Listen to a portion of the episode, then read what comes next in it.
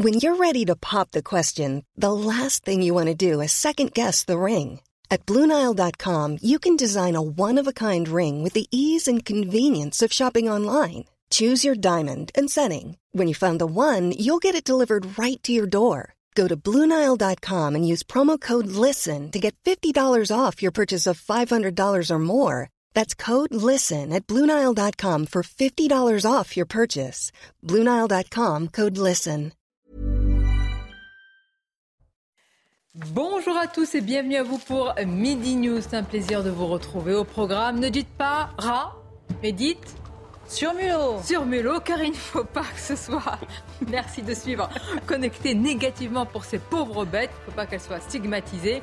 Et donc, c'est un surmulot qui est sorti de la manche d'une dame, le tout filmé par la caméra de CNews. Allez voir ou revoir cette incroyable séquence. Autre sujet, quelle est la véritable mission de l'école? Instruire normalement et quel est le rôle des sorties scolaires? Divertir, faire apprendre et diffuser aussi une idéologie? Que pensez-vous de cette sortie scolaire à Calais, dans un camp de migrants? Elle n'est pas du tout, mais alors pas du tout, du goût des parents d'élèves.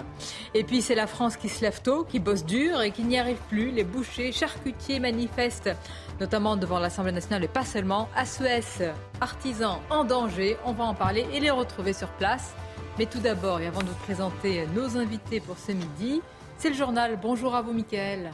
Bonjour Sonia, bonjour à tous. Et vous le disiez, la colère gronde chez les bouchers charcutiers, directement impactés par la hausse du prix de l'énergie. Ils manifestent aujourd'hui près de l'Assemblée nationale. Yael Benamou, vous êtes sur place avec Pierre-François Altermat. Quelles sont leurs revendications? Eh bien déjà, il faut savoir qu'ils viennent de tous les départements euh, de France. C'est en tenue de travail que les bouchers euh, charcutiers sont descendus dans la rue. Et d'après leur euh, confédération, la profession n'a pas manifesté depuis plus de 20 ans. Alors cela traduit, vous vous en doutez, une grande inquiétude. Ils ne savent pas comment faire face au prix de l'énergie qui grimpe. Des bouchers nous expliquaient qu'il était impossible pour eux de moins consommer d'énergie. Ils ont besoin des frigos, des fours, car ils sont nombreux à aussi euh, cuisiner. Ils ont besoin aussi eh bien, euh, de la lumière tôt le matin ou bien euh, le soir. Seul le chauffage peut être moins utilisé. Ils le savent, cette fois-ci, il sera difficile de répercuter eh bien, ces hausses sur le prix de leurs produits. Un boucher nous expliquait que s'il le faisait, eh bien, euh, euh, il augmenterait euh, ses prix de plus de 50%. Ils sont donc nombreux à avoir peur de mettre la clé sous la porte. Certains souhaitent que le bouclier tarifaire soit mis en place pour tous. Les bouchers charcutiers attendent beaucoup de la délégation de la Confédération française de la boucherie-charcuterie qui va se rendre aujourd'hui à l'Assemblée nationale. Merci beaucoup euh, Yael Benamou. Et alors pendant que ça manifeste non loin du Palais euh, Bourbon, on va retrouver à présent Elodie Huchard et Florian Pomme qui eux se trouvent à l'intérieur de l'Assemblée euh, nationale. Elodie, au cœur des discussions aujourd'hui, le temps de travail des députés. Oui, effectivement, c'était l'objet de la réunion de la conférence des présidents qui s'est tenue ce matin à 9h autour de Yael Braun-Pivet avec tous les présidents de groupe. Le but, organiser de manière beaucoup plus efficace le travail des députés. Alors, pas de décision prise pour l'instant, mais un certain nombre de pistes sur la table. Par exemple, ne pas siéger le vendredi pour retourner en circonscription, que les séances de nuit se terminent bien à minuit et ne soient pas trop fréquemment prolongées jusqu'à 2-3 heures du matin. Plus de temps pour travailler les textes en amont et plus de délégations de vote, ce qui permettrait à des députés, par exemple en commission ou en circonscription, de pouvoir voter via un euh, collègue. Ce qu'il faut comprendre, c'est que les députés ne demandent pas de travailler moins, mais de travailler mieux, surtout avec le, fait de concilier le travail en commission, le travail dans l'hémicycle et le travail en circonscription. Il y a Elle Brun-Pivet qui a pris note de ces euh, observations. Elle reviendra devant les présidents de groupe avec des propositions et il faut savoir qu'en conférence des présidents, les décisions sont prises à l'unanimité. Il faudra donc que tous les présidents de groupe soient d'accord sur les pistes que la présidente de l'Assemblée proposera. Merci Elodie. Et football à présent, l'équipe de France affronte la Tunisie demain après-midi. Si les Bleus sont déjà qualifiés pour les huitièmes de finale de ce mondial, ils visent clairement la première place de leur groupe. On voit ça avec vous, Guillaume Filleul du service sport de CNews. Oui, Didier Deschamps a bien insisté tout à l'heure euh, en conférence euh, de presse même si l'équipe de France est déjà qualifiée pour les huitièmes de finale, et même s'il a prévu euh, d'effectuer plusieurs changements au sein de, son équipe, le sélectionneur tricolore n'a aucune intention de galvauder, comme il l'a dit, ce match face aux Tunisiens qu'il a qualifié d'importante. Cette rencontre doit en effet permettre aux Bleus d'entretenir la bonne dynamique créée depuis le début de cette Coupe du Monde avec les victoires contre l'Australie et le Danemark. Et elle doit surtout permettre aux Bleus de s'assurer la première place du groupe D. Et si cette première place est si importante, c'est parce qu'elle permettrait aux coéquipiers du Golioris de bénéficier d'un jour de repos euh, supplémentaire en ne jouant leur euh, huitième de finale que dimanche prochain à 16h et non samedi soir et elle leur permettrait aussi d'affronter le deuxième du groupe C et non le premier, même si dans ce groupe tout reste à faire où la Pologne, le Mexique, l'Arabie saoudite et l'Argentine de Lionel Messi sont pour l'heure tous susceptibles de croiser la route de l'équipe de France en huitième de finale. Merci Guillaume. Merci Guillaume. Et puis à présent, pour terminer, la baguette de pain bientôt au patrimoine immatériel de l'humanité. L'UNESCO doit statuer aujourd'hui euh, sur la question, une façon de mettre en avant la culture et le savoir-faire français dans notre pays. 320 baguettes de pain sont produites et consommées chaque seconde. Voilà pour l'actualité. Place à Midi News à présent avec Sonia Mabrouk et ses invités. Et bon appétit si vous êtes à table avec une bonne baguette de pain. Bonjour à vous, chers amis. Merci d'être là. Philippe Doucet, qu'on Bonjour Sonia. Plus. Pierre Gentillet, merci également d'être là, maître. Nous sommes avec Régis Le Sommier, grand reporter et directeur de la rédaction d'Omerta. Bonjour Régis. Bonjour Sonia. Et la chroniqueuse pour Sud Radio, que vous connaissez également, nous accompagne. Caroline Pilastre. Merci d'être là. Peut-être que nous parlerons de la baguette. Enfin, il n'y a pas de sujet, on est d'accord. La baguette oh, C'est bien, c'est un vrai patrimoine. C'est une initiative. Euh, D'ailleurs, on est piqué. Enfin, il y a beaucoup de boulangeries qui ouvrent. Des Français exportent, voire d'autres. J'ai vu qu'il y avait un groupe coréen qui était devenu très puissant sur la baguette française en Corée. Voilà, donc euh, c'est devenu un, lieu. Euh, et les boulangeries françaises s'exportent très très bien. hélas, de plus en plus cher. Hein. Ouais. Ah bah oui, c'est ah, oui, en euro 10 chez moi. Ils ont besoin de répercuter leur prix, puisqu'on parlera tout à l'heure des charcutiers et des bouchers. On ira voir justement notre journaliste sur place, là où ils manifestent devant l'Assemblée nationale. Alors. Le suivi d'une situation, vous savez qu'on fait souvent ça à CNews, suivi de la situation là dans le 20e arrondissement de Paris. On vous en a souvent parlé. Un campement avec euh, des toxicos qui a été déplacé. Alors le campement a bien été déplacé, mais vous allez le voir, les toxicos et les dealers sont revenus. Plusieurs centaines de consommateurs qui ont de nouveau pris possession, si je puis dire, de leurs anciens quartiers situés dans le nord-est de la capitale. Reportage Jeanne Cancard. Sur cet ancien campement, porte de la Villette, plus aucune trace des toxicomanes.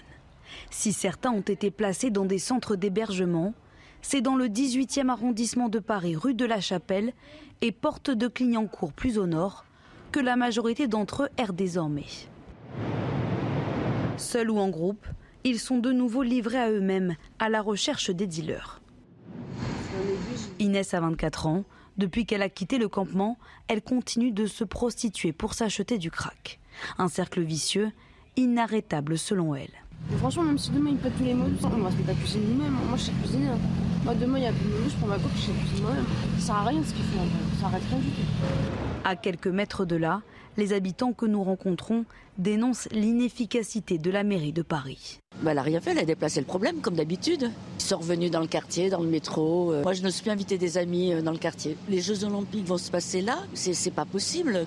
Pour une réelle prise en charge médico-sociale, les associations réclament davantage de places d'hébergement et la création d'espaces de consommation sécurisés. Voilà pourquoi nous sommes revenus sur place. Bon, le problème a été déplacé. Qu'est-ce qu'on peut vraiment dire à ces habitants et ces riverains aujourd'hui? Qu'est-ce qu'on peut leur dire de concret? Je crois pas grand-chose. On, est en fait à la cinquième ou sixième colline du crack, je crois. Sixième. Sixième. Voilà. Donc, euh, en effet, euh, on a déplacé le problème. Il y a eu des tentatives de faire, vous vous souvenez, de, des salles de shoot qui avaient euh, euh, comment euh, réveiller des riverains dans d'autres quartiers parce qu'en fait personne ne veut les accepter. Et puis il y a eu pendant très longtemps aussi ce dysfonctionnement. On va pas l'accabler parce qu'elle n'est pas en bonne, forme, mais entre la mairie de Paris et euh, les autorités finalement qui, qui se renvoyaient la balle sur à qui, qui doit gérer, qui doit faire et que faire finalement. Et on s'aperçoit que à cette énième reconstitution de la colline du crack, eh bien, on ne sait toujours pas euh, comment se débarrasser de ce problème. Mais qui doit gérer Chacun se refile la patate chaude. Mais pourquoi ne pas agir en concert quand il y a tant de difficultés, de problèmes Parce qu'il se tire dans les pattes et que malheureusement, c'est un jour sans fin. On déplace le problème sans arrêt. Bien sûr que dans un premier temps, il faut aider, soutenir et soigner ces personnes qui sont malades. Mais les habitants, les riverains sont excédés par ce qui se passe. Quand il y a les médias, comme Jean-Marc Mandini qui avait été avec son équipe hein, sur le terrain, eh bien là, j'ai envie de vous dire, hein, quand la municipalité, le préfet et l'État sont au courant, tout est magnifique, tout est propre, c'est nickel, c'est le monde des bisounours. Quand on revient sans prévenir de son arrivée, là, c'est la réalité. Et c'est un cafarnaum. Personne ne peut vivre dans ces conditions.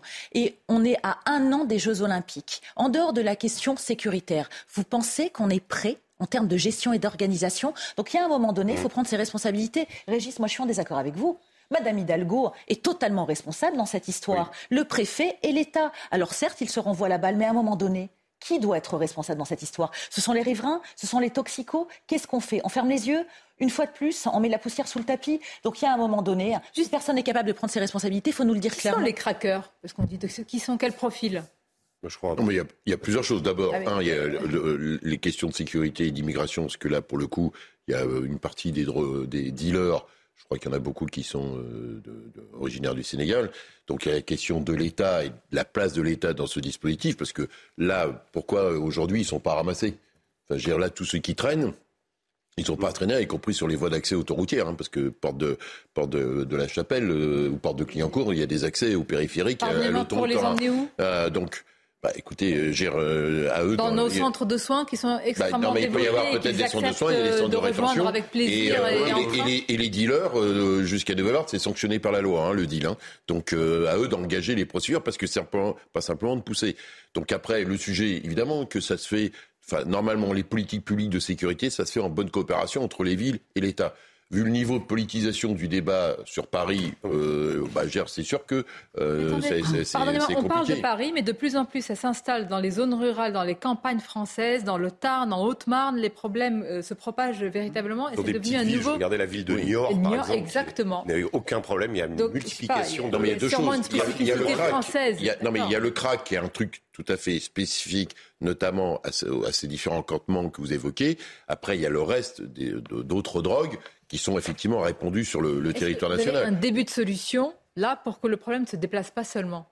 Bah, C'est-à-dire qu'en fait, il faut bien comprendre que la solution, alors euh, je veux absolument pas dédouaner la mairie parce qu'elle a aussi une responsabilité, mais c'est quand même une solution d'ordre national, pardon, parce que le problème, il est national. Euh, ici, quel est le problème? Il est double. C'est à la fois un problème migratoire et c'est à la fois aussi un problème de réponse pénale. Le problème migratoire, on le sait, ça a été suffisamment traité la, grande majorité des trafiquants ici sont des personnes qui viennent d'Afrique noire. Et sur la réponse pénale, bah, écoutez, je crois que ça a été bien rappelé par mon voisin, le trafic de drogue est un délit, mais pas seulement. La consommation de stupéfiants aussi est un délit. Ensuite, on comprend très bien l'idée que ce sont des gens qui sont malades. Mais si vous voulez, la difficulté, c'est qu'on doit trancher, c'est une question typiquement juridique, entre d'un côté la nécessité euh, de peut-être effectivement d'aider ces gens, c'est un objectif de santé publique, et en même temps aussi une nécessité de, de préserver l'ordre public et la sécurité, la salubrité, et enfin, je dis surtout la sécurité, parce que pour les riverains, qui vivent, c'est un, c'est un enfer. C'est vraiment un enfer. C'est un enfer pour eux, c'est un enfer pour leurs enfants. Euh, donc, donc là-dessus, l'État doit choisir. Et le problème, justement, c'est que l'État ne choisit pas. L'État n'agit pas. Il, agit, il déplace, la vérité. Bah, oui, bah oui, Il y a aussi si le deal, si le deal est, répréhensible et la consommation est répréhensible, euh, toutes ces personnes-là devraient être arrêtées. Ah c'est pas simplement poussé, devraient être arrêtées. simple aussi ah parce qu'on ne pense pas, un délit, on pense pas euh, aux gens qui tombent dans le crack, les raisons pour lesquelles ils tombent dans le crack et, et ces phénomènes d'accumulation justement de gens addicts à des, des, des, drogues absolument dévastatrices en milieu urbain. C'est un phénomène qui existe dans toutes les villes américaines et c'est en train de se, euh, se, se, euh, se, répandre également dans les villes en Europe. Le problème, c'est que euh, la, la, gravité euh, de l'addiction et, et, les ravages que commettent ces drogues euh, font qu'on plonge euh, très rapidement pour ne, ne, plus en sortir. Bon, alors c'est une question sanitaire, bah, sécuritaire, d'immigration. Il y a une dimension sanitaire.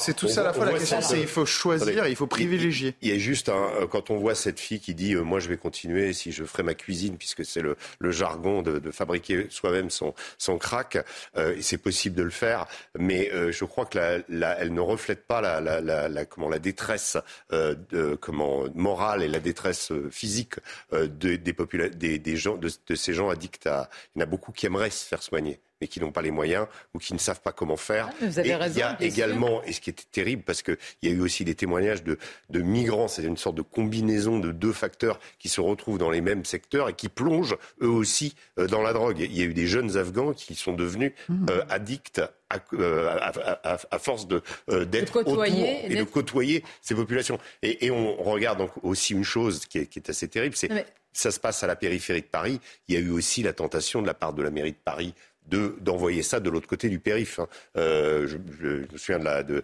de, de, comment, de riverains euh, de Saint-Ouen euh, qui, euh, qui justement, il y a donc, il y a, en fait, c'est vraiment la patate chaude. D'accord. Mais donc on, ça concerne les problèmes sanitaires, les problèmes sécuritaires, oui. les problèmes d'immigration. Une sorte de, le, tempête parfaite, une quoi. Confrontation, une opposition ouais. entre mairie et préfecture, bref. Là, vous nous avez décrivé un problème insoluble. C'est une convergence de problèmes euh, typiquement français et contemporains qu'on retrouve et dont on débat assez régulièrement.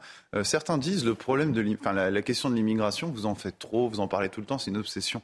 Euh, D'ailleurs, j'adore cette expression parce qu'on ne dit pas aux écologistes qui sont obsédés par l'écologie, par la planète. On leur dit que c'est très bien. Mais en fait, on voit que c'est un sujet. C'est pas le seul sujet. Vous avez bien compris. Mais ici, la question de l'immigration est un sujet fondamental et, dont on voit ici une des implications négatives. Donc c'est pour ça que je dis, je ne dédouane pas la mairie, mais il y a un sujet de politique nationale. C'est reprendre le, le, contrôle de notre politique migratoire. Nous accueillons beaucoup trop de personnes et ici, la surreprésentation des personnes d'origine, enfin des personnes étrangères euh, dans les trafics de drogue. Et quand même rajouter une chose, c'est que ça va être Enfin, il va falloir traiter ce problème parce que ce que rappelait une des, une, euh, non, pardon, c'est euh, euh, Caroline. Caroline qui l'a rappelé. La question, il va y avoir les Jeux Olympiques juste à côté. Oui. On va pas pouvoir non, mais garder. rassurez-vous. Quoi ah ben dans un, à ce moment-là, tout ira bien. Oui, puis si un problème, fera la faute des Anglais. C'est tout va bien. On va pousser ailleurs. Donc oui, on va pas les pousser ailleurs. On va pas. Enfin, franchement, je vois pas. Euh, puis la désespérance, pardon, Régis, dont vous parlez, ouais. hein. mais elle va être encore plus importante avec la crise migratoire climatique. Euh, Tous oui, les milliers, les millions de gens qui vont arriver hein, dans l'Union européenne qui seront désespérés, addicts à cette drogue. Qu'est-ce qu'on va en faire Mais Comment on va les soigner En fait, il y a une impuissance. On va pas les soigner, on, les fait, on va les faire tomber dans ce cercle infernal parce que mm. ceux qui ne sont pas comme les Afghans qui sont arrivés vont oui. côtoyer ceux qui sont non, dans cette drogue dure enfermée. Imaginez le mélange des genres, de... à ciel ouvert, ces bidonvilles. Mais enfin, en fait, on marche vous voulez sur insister tête, sur ce là. sujet dont vous parlez souvent, on va pas y passer beaucoup de temps, c'est parce que nous avions filmé quand même ce camp qui a été déplacé. Mmh. Le camp physique n'est plus là. n'est plus mais, là. Mais, oui, mais ceux les arrestations, étaient, les aspects sanitaires, les aspects de fond de ce que doit être euh, une politique étatique, la question sanitaire, de comment on traite ces mmh. personnes qui sont tombées dans l'addiction, ce n'est pas traité. Euh, les questions de sécurité ne sont pas traitées. Et les questions, mais effectivement... vous me faites un diagnostic Mais oui, mais oui. Ben oui, mais on dirait que vous n'avez pas été au pouvoir. Euh, faut, voilà, bon. je... Alors, est-ce que vous... invitez Gérald Darmanin, puis on aura l'occasion ah ben, d'en parler. Invitons ah ben, le, le garde des Sceaux et on, non, et on lui le en... préfet de police. Peut-être un dernier mot. Laurent Nunez sera tout à l'heure chez Laurence Ferrari à dans, mettre, dans Punchline. À mettre en parallèle avec la question sécuritaire, c'est qu'il ne me semble pas que d'autres capitales en Europe connaissent des phénomènes pareils. Alors je ne veux pas dire qu'il n'y ait, ait, pas de problème à Berlin ou à Londres, oui, etc. Dire Berlin, je mais que... je, je, je, pense qu'il y a... Alors Berlin, il y a un quartier en effet qui a toujours été, qui a toujours eu une mauvaise réputation. Il y a toujours eu des dealers, il y a, qui était le, qui est le quartier de Kreuzberg, mm. et juste à côté, euh, qui était l'ancienne l'ancienne ligne de partage du mur. Mais euh, il n'y a pas aujourd'hui. Moi, je suis je suis retourné à Berlin il y a un an le même genre de phénomène que euh, avec une accumulation. Ils ont, ils ont mis en place des structures Alors, sanitaires qui vont bien. Il y a la Suisse aussi, que les villes voilà. suisses où il y a eu des Peut-être que là, il y a des exemples à prendre et euh, on ferait bien de regarder ce que. Euh, Est-ce que vous vous souvenez de certaines de vos sorties scolaires? Oui, bien sûr. Oh. Ah bon oui. C'est pas si loin que ça. Bon, c'est vrai pour vous, c'était hier. hier. Bon. Je m'en souviens parce que je vois ce que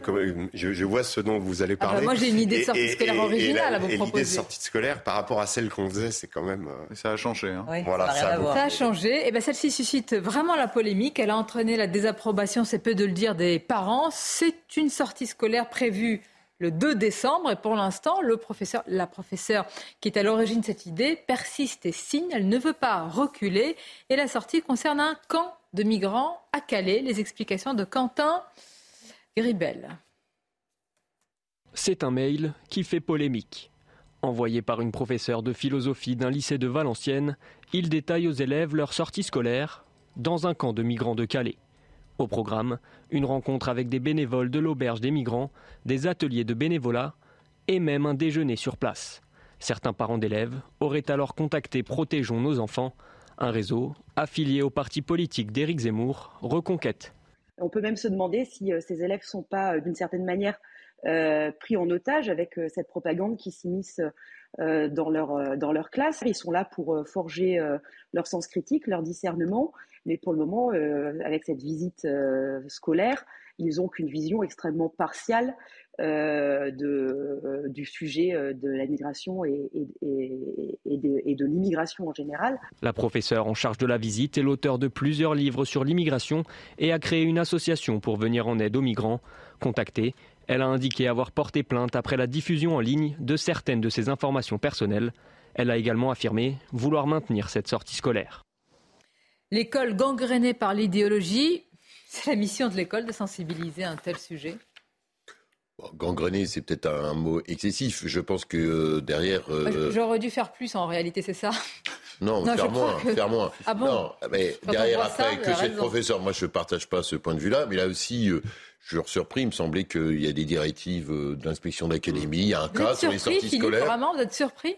Oui, parce que je pense que les sorties scolaires, ils sont dans un rôle euh, pédagogique. Euh, moi, j'ai souvenir de sorties scolaires qui, je les ai encore en mémoire. Voilà, euh, quand j'étais enfant au Havre, aller voir toutes les falaises en, en cours de biologie pour voir comment était la structuration. Et à votre époque, il y a plein d'aspects. les sorties scolaires doivent nourrir. Il n'y avait pas les thèses intersectionnelles, il n'y avait pas les thèses idées coloniales, il n'y avait pas les injonctions universitaires, il n'y avait pas toutes les idéologies. Tout ça, qu'il y a un débat dans la société, c'est une chose. Euh, l'école est, le lieu d'apprentissage. Il y a, un cadre, une nouvelle fois. Philippe, pas les débats. Il n'y a pas C'est pour ça que je J'ai dit que j'étais pas d'accord. Mais je pense que je ne comprends pas pourquoi il n'y a pas de cadre de l'inspection d'académie sur ces sorties scolaires. Je veux dire, l'éducation nationale, c'est pas, c'est pas un hall de gare, quoi. Il y a un cadre. Je voudrais préciser quelque chose. Le, le, le, problème, c'est pas tant la sortie, moi, qui me pose problème, parce que euh, si c'est des jeunes qui habitent à Calais, euh, des migrants, ils en voient. Euh, pourquoi pas imaginer, ce sont des êtres humains, il faut les traiter. Ben et, et, pourquoi Mais quand on voit le profil de la prof, là, il y a un problème, parce que la prof est activiste, la prof va leur faire forcément leur enseigner qu'il faut en accueillir plus et que finalement on est tous des êtres humains euh, et pour leur montrer finalement qu'ils atterrissent dans la rue sous des tentes. Euh, là, le problème, il est que, que on dise à des élèves, on va faire une sortie scolaire, peut-être pas l'appeler sortie scolaire, mais au moins on va faire un débat sur l'immigration et on va les rencontrer parce que dans notre communauté, oui, là, non, non mais ça, ça m'interpelle. On va les rencontrer. On dirait, pardonnez-moi, mais on va rencontrer quoi? D'autres euh, Merci. Moi, j'étais heurtée en fait par la sémantique. On ne va pas visiter un camp de migrants, ce n'est pas un musée. On dirait qu'on va voir. Historiquement, on n'est pas. Non, il faudrait le, Il y a une forme d'excursion pour aller voir visiter la misère humaine. C'est une pro-migrant. C'est choquant que ce soit une activité militante. C'est terrible parce que. Où est la neutralité dans l'éducation nationale? Oui, c'est une école publique. Sensibiliser. Moi, je suis pas d'accord. Je pense que sensibiliser les élèves au fait qu'il y ait des migrants dans la rue en France et que c'est un problème, c'est quelque chose et ensuite on, les, laisser libres d'en penser ce qu'ils veulent. Là, on, va arriver avec un présupposé idéologique. Il faut lire le, bouquin de la prof, ou en tout cas on va le commenter. Donc on est dans, un, dans une entreprise finalement euh, d'idéologie immigrationniste. L'école c'est un laboratoire idéologique en réalité. C'est sur les enfants qu'on fait des... Bien sûr. Ça n'a aucun lieu d'être. Moi, je suis choquée. Mis à part ça met mal à l'aise euh, d'organiser une excursion. C'est hallucinant. Je suis navrée. Ce sont aux parents et aux associations de sensibiliser sur la question. Ça n'est pas cette professeure qui est, comme on l'a suffisamment dit, une activiste pro-migrant, d'emmener ses élèves visiter. On va visiter la misère humaine. C'est elle de je suis d'accord, c'est absolument Et après, l'idéologie, c'est quoi? C'est une idéologie mais Ce que je veux dire, ce n'est pas pour autant qu'il faut fermer les yeux aux, enfants. Les Caroline, vous auriez réagi de la même manière si c'était par exemple les restos du cœur pour, euh, pour voir euh, les difficultés, voilà. Est-ce que, est-ce que, mais il y a aussi ça pose le même problème Il n'y a pas d'idéologie dans les restaurants du cœur. réagi autrement, mais je suis sensibilisée sur cette cause de ces pauvres gens, enfin, je veux dire, qui vivent dans des bidonvilles une fois de plus, mais ça n'est pas à l'école, ce sont aux associations et aux parents de mais- faire ce travail. Et surtout avec un profil comme celui de la prof. Ça, ça n'interpelle personne, en fait. C'est ça Si, le problème. si, si. Bah, si, le si. problème, il Bah, est là. euh, Voilà, le problème, On n'est pas du tout hein, ça pour que les migrants, puisse- évidemment, vivent dans une en fait. misère totale. Elle fait la mais promotion d'une de immigration sauvage Exactement. et incontrôlée. Voilà, Qu'est-ce qu'elle va leur dire en fait ensuite à l'école? Ça va être quoi les exposés hein? Il y a les méchants et les gentils, ceux qui refusent plus de migration, Oui. d'immig- d'immigration, pardonnez-moi. Non mais attendez, ça n'est pas cette prof de faire ça. Ça n'est pas le rectorat qui lui a réclamé ça. Moi j'attends Non, le ministre mais de l'Éducation nationale sur cette question. Ah bah, à mon avis, vous pouvez attendre un petit peu encore enfin, longtemps. j'ai envie de dire hein, de- le temps qu'ils réagissent. de- je suis d'accord avec tout ce que vous avez dit, mais enfin, de quoi on s'étonne quand on découle la Lune là? C'est, euh, Je vous rappelle quand même que le ministre de l'Éducation nationale aujourd'hui, c'est Papendiaï. D'accord? Papendiaï, c'est pas n'importe qui. Papendiaï, c'est quelqu'un qui est typiquement dans cette idéologie-là, une idéologie wokiste, une idéologie progressiste, et probablement aussi, sans doute, une idéologie qui ne, qui ne rechigne conteste, pas comme Philippe Doucet ne joue pas son rôle, je le dis. Lui, il le conteste, le Mais peut-être qu'il le conteste, mais en attendant, pour l'instant, excusez-moi, toutes ces déclarations euh, vont dans ce sens. Euh, donc, si vous voulez, euh, je ne vais pas me mettre à la place de, de cette professeure, mais je pense de toute façon qu'elle sait bien que quand il y a un ministre, son supérieur euh, le, plus, le plus important, est Papendiaï, c'est un peu euh, c'est un peu un feu vert qui lui est envoyé.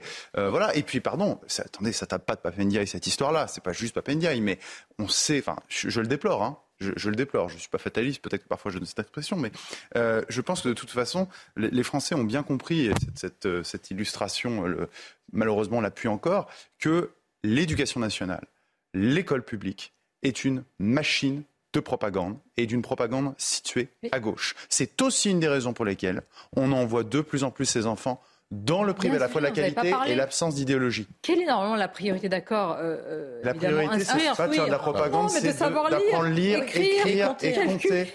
Mais Non, parce que, mais parce que on- l'école a on- on renoncé à Déjà, on maîtrisait ça. Il y, a, il y a aussi une Oui, chose, c'est peut-être que s'ouvrir. Mais ce n'est pas l'objectif on va leur affiché donner par On va leur donner en exemple, enfin, on va leur donner en exemple, on va leur expliquer qu'il faut accueillir des gens qui sont illégaux. Et avant, qu'est-ce qu'on faisait? On faisait de l'enseignement civique. On expliquait les règles de communauté. Et les- la première règle d'une communauté, c'est d'être d'avoir, euh, enfin, d'être légalement dans un pays. Là, on va leur expliquer finalement qu'il faut accueillir, accueillir, accueillir et faire parler son cœur et que. euh, Régis, c'est très important est, ce que euh, vous dites, parce que justement, vous avez prononcé le mot civique. Moi, je me souviens de mes cours d'éducation civique. Et j'ai re- j'ai j'ai retrouvé un manuel, alors, il y a deux ans, d'éducation civique. Vous savez, c'est une matière qu'on enseigne, généralement, c'est les professeurs d'histoire-géographie. Il faut, il faut regarder ces manuels. C'est véritablement de la propagande. Et ça parle aussi de la question des migrants, je tiens à le dire. Il y a des manuels d'éducation civique qui parlent de la question Non, des il faut- migrants, il qui faut en parlent parler. c'est un positif. sujet, bien non, mais qui en parlent. c'est peut-être pas- qui des en- phénomènes qui de migration, sont dans Oui, l'histoire. mais qui en parlent d'une manière Moi, ce qui m'intéresse- d'une manière neutre. Regardez, quand il y a les théories du genre qui sont à l'école, il y a eu toute une polémique. Et d'ailleurs, c'était sous euh, Jean-Michel Blanquer, hein, comme quoi, Ah, entre ça, deux je vous dis, il n'y a ministres, pas que euh, que vous opposez. de plus. Je vais vous la poser directement la question. Notre devise, c'est égalité, fraternité, liberté. Et on a l'impression que c'est de plus en plus liberté, égalité, pardon, mais racisé. Que ce soit les thèses intersectionnelles, que ce soit les idéologies diversitaires, que ce soit l'idéologie pro-migrant, peu importe. Mais ça n'a pas lieu d'être à l'école. Est-ce qu'on peut le dire Non, mais Ça ça, choque. un, Mais bien ça sûr n'a qu'on peut dire. D'ailleurs, les parents pas lieu. sont Enfin, indignés, D'abord, je pense que ça là. n'a pas lieu à l'école. A, il y a- un exemple. Enfin, je pense que là, dans l'immense majorité des cours, et quand je vous entends dire que euh, c'est une propagande de gauche, à ma connaissance, la gauche n'est plus majoritaire dans l'éducation nationale depuis un Oh. certain Oh là temps là, chez les professeurs. Bah, non, non, non.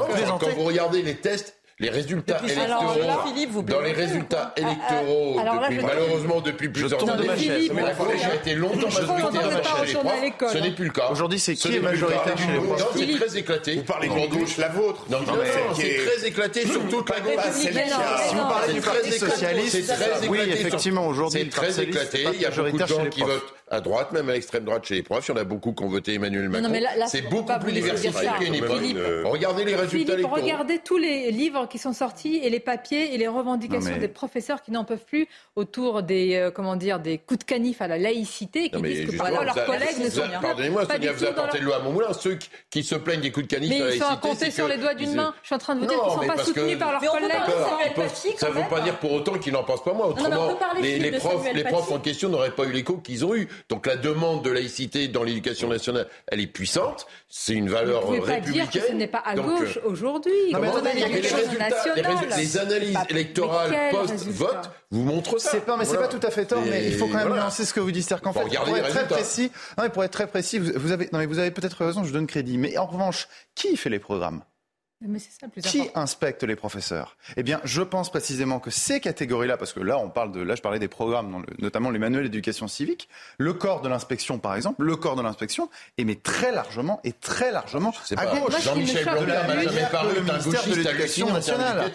Il était chez Sarkozy, il était Oui, il y a de une polémique sur Il a la été théorie ministre- du genre à l'école. mais Il a été ministre et auparavant, il a été longtemps directeur de le l'éducation résultat, il a été remplacé par nationale. Papendia, Bah qui voilà. lui est, est un adepte de qui vous l'idéologie choquent quand même. Donc, Pardonnez-moi, euh, C'est d'emmener des enfants comme on va au cirque. Pas que ça, mais pardonnez, déjà. Voilà, en termes de sémantique, c'est hyper D'un point de choquant vue du respect de l'homme, c'est quand même Évidemment. complètement Mais à effrayant. contrario, à l'école, hein, si on va plus loin dans l'analyse, hein, si on pousse notre argumentation, on ne peut pratiquement plus parler de laïcité. On ne peut pas parler de colonialisme. On ne peut pas évoquer la Shoah. Ça pose pas un C'est pas problème, du fait des ça profs, ça, par contre. hein, je... Non, mais là-dessus. Ah, il y a- Ah bah, non, les sont- profs sont des ont- Non, non, ça, parce c'est- qu'ils ah, certains Pas soutien. s'auto-censurent parfois. Mais Mais oui, mais c'est, pas. Pardonnez-moi, je vais défendre les professeurs, mais ce n'est pas du fait des Vous avez professeurs. raison de les C'est du défendre. fait, non, mais c'est du fait de classe où les, où les enseignants ont peur Bien parce qu'ils ont peur pour leur vie, parce que le Samuel Paty en réalité n'a pas été. Ce qui s'est passé après Samuel Paty, en fait, n'a pas réglé le problème. Il y a un phénomène d'autocensure Quand on aujourd'hui. n'arrive pas parfois dans certaines classes à enseigner la Shoah, les sorties scolaires, ça doit être euh, des visites dans des camps, euh,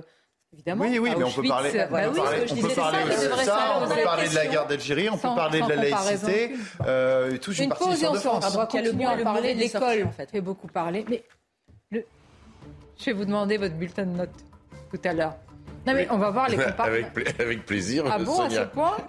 Ça vous fait pas rougir Vous êtes euh, élève euh, attentionné euh? Ah oui, j'étais un élève très attentionné. Ça a J'ai adoré l'école. plateau sur la J'ai télévision. adoré l'école. Bon. Voilà, j'ai adoré l'école. Mais il n'y avait pas des perturbateurs comme là autour de ce plateau, c'est pour ça. Oui, C'est- un uniforme, ça va changer. À tout de suite. Voilà. Dans quelques instants, on va poursuivre notre débat vif sur l'école face aux idéologies. Mais tout d'abord, les titres. C'est News Info avec Audrey Berthaud.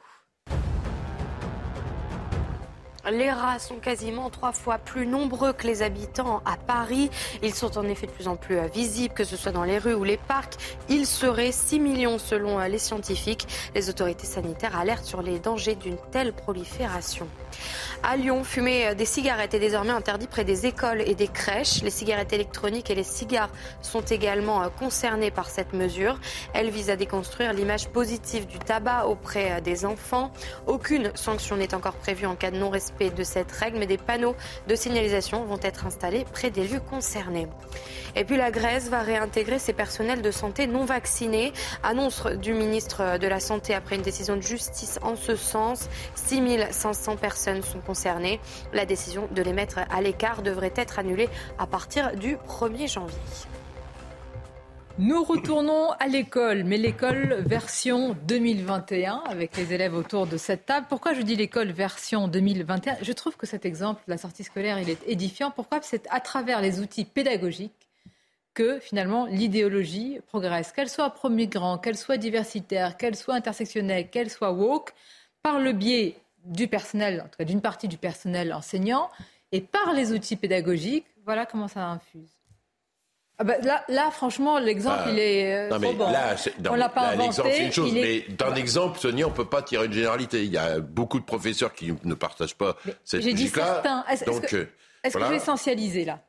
Je dis certains. Bah, c'est ce Bah, qu'elle fait. Vous avez un peu élargi. Donc, euh, voilà. Donc, Non, euh, qui- non, après, derrière l'éducation nationale reste quand même assez traditionnelle. Après, on se retrouve toujours dans le même réalité débat. C'est que, euh, comment dire, les inspections d'académie, normalement, il y a une hiérarchie dans l'éducation nationale du ministre jusqu'au au recteur inspection d'académie. Je serais donner le- surpris de voir de- si, donner le vous- cadre. puisque vous faites du suivi justement, vous disiez ça tout à l'heure à propos de reportage, il serait intéressant de faire un suivi et d'interroger justement le ministère pour voir s'il y aura une sanction après ça. Je suis prêt à parier qu'il n'y aura pas de sanction.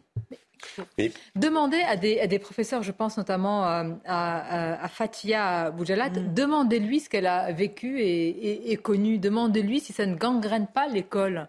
Mais c'est des exemples quotidiens, mais nous, on ne peut pas en parler tous les jours. Euh, là, c'est un exemple parce qu'on a vu une protestation des, Il y a quand même un truc qui est, d'élèves. qui est aberrant dans cette histoire, indépendamment de cette initiative qui semble alors, je ne sais pas, la, la question c'est de savoir si euh, cette professeure est suivie par d'autres, euh, si dans ce lycée euh, il y a d'autres professeurs qui l'encouragent. Elle n'est pas seule à décider, en tout cas elle a décidé pour sa classe. Mais même dans sa vision de l'être humain. Euh, C'est-à-dire qu'on est, euh, on- elle est censée, comme elle a écrit beaucoup euh, d'ouvrages euh, et qu'elle est militante, on l'a dit, euh, pro-migrant, de dire on va visiter un camp de migrants, ça veut dire déjà porter quelque chose, porter un regard sur des êtres humains.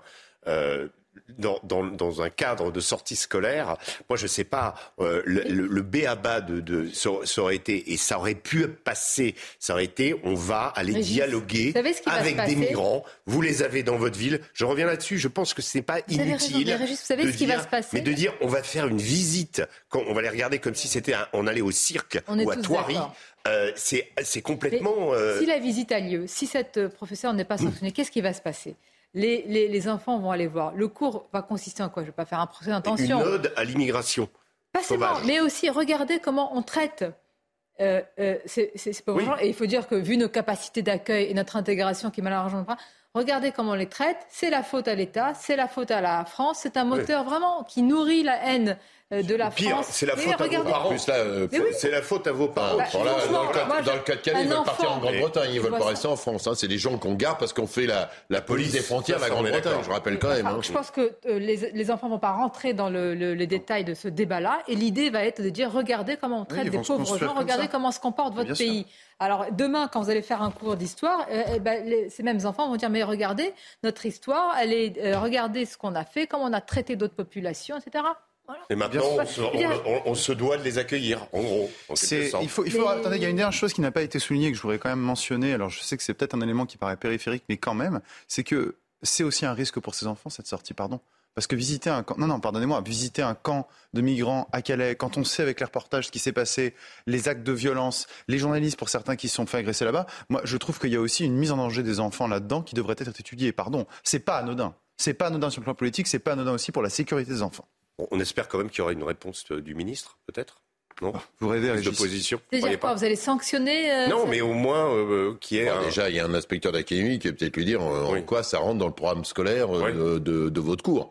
Parce que normalement, les sorties scolaires, il y a les sorties euh, euh, plus ludiques, mais normalement, c'est un accompagnement, euh, un éclairage sur le cours euh, de, Sur délivré par le professeur. Sur la géographie. Regardez Voilà. la réaction Pas sur, sur les réseaux sociaux. Alors là, c'est un collectif, je crois, de, de- de parents d'élèves. Alors parfois, ils- parfois, ils sont évidemment connotés, j'allais dire, politiquement, ou en tous les cas, ils ont des orientations.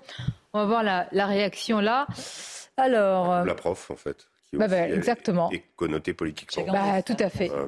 Mais voilà, mais bon, l'entrisme, l'entrisme pour euh, détruire, moi je trouve pas, il n'y a, pas d'autre mot, le système scolaire de, de l'intérieur. Ça devrait être un sanctuaire, on devrait sanctuariser l'école. C'est un temple, c'était un temple autrefois, aujourd'hui Mmh. c'est ouvert à tous les vents, tous les vents idéologiques. Bon.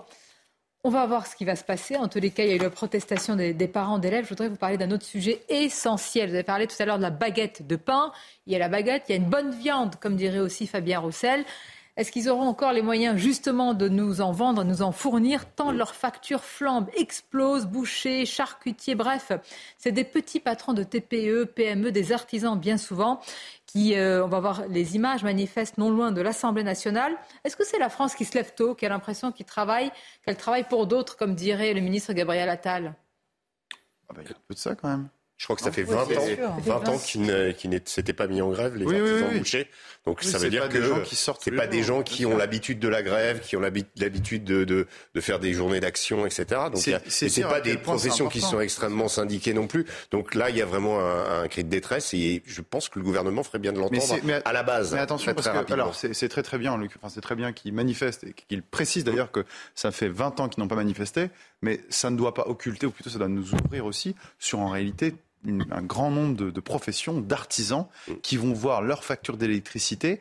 Parfois, j'ai vu multiplier par 5. Vous imaginez? Ça veut dire que, sachant qu'en que plus, on a une partie d'artisans qui ont eu des difficultés de à l'occasion du Covid. Bien sûr que c'est une cascade de faillite qui nous attend. Mais si vous voulez, moi, ce que j'aimerais à un moment, c'est, on disait, mais qu'est-ce que le gouvernement doit leur répondre? Alors évidemment, il doit agir, mais il doit aussi peut-être présenter, pardonnez-moi, c'est c'est un préambule, mais ses excuses. Euh, parce que, excusez-moi, pourquoi est-ce qu'on a... Ah, pardonnez-moi, alors tous les leaders euh, du monde, bah, l'inflation, elle n'est pas française. Je suis pas d'accord. Ah, non, non, attendez, là on parle du prix de l'électricité.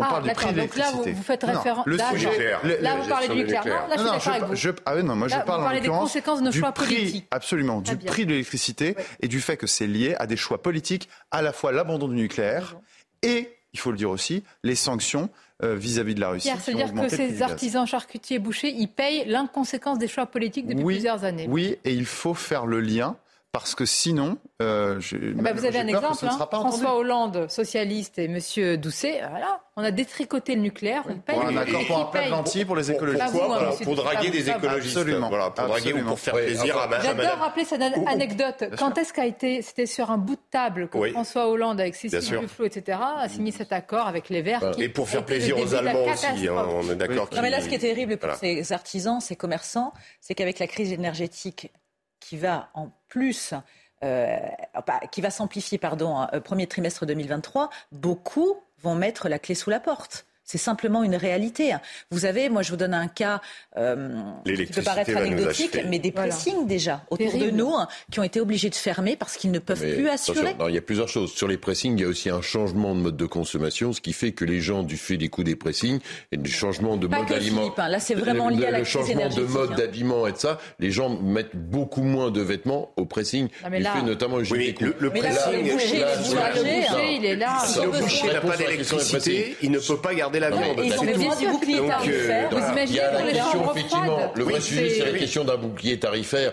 On l'a le débat pour les entreprises, euh, on l'a aussi, et c'est vrai, le débat pour l'ensemble des artisans par rapport à ça. D'autant plus que je pense qu'il y a un certain nombre d'entre eux qui sont encore dans les logiques de prêts garantis par l'État post-Covid, ah qui ont encore dessus. Donc la question, c'est comment face à cette crise, à cette crise de l'énergie par rapport à ça, on protège nos, notre monde économique dans toutes ses composantes. Ça oui, alors il y a la protection économique, il y a presque la protection, j'allais dire, de, quelque chose de culturel aussi, leur manière euh, de travailler, ce qu'ils incarnent dans la société. Justement, c'est mis en péril aussi pour une autre raison, en une phrase aussi, et ça j'écoutais un boucher qui l'expliquait très bien, parce qu'il faut comprendre que quand vous allez dans une boucherie, vous n'avez pas que les produits, euh, enfin les côtes de bœuf, tout ce que vous voyez, etc. Il y a aussi les produits cuisinés du boucher. Mmh. Et pour ces produits cuisinés, il faut, euh, le boucher expliquait ça très bien, je ne sais pas si sur votre chaîne ou ailleurs, euh, qu'il il avait besoin d'un temps de préparation et aussi d'énormément d'outils qui consommaient de, enfin de produits qui mmh. consommaient de, d'appareils qui consommaient de l'électricité eh bien, il expliquait qu'il allait devoir faire un choix, c'est-à-dire de ne plus faire ses produits cuisinés ou,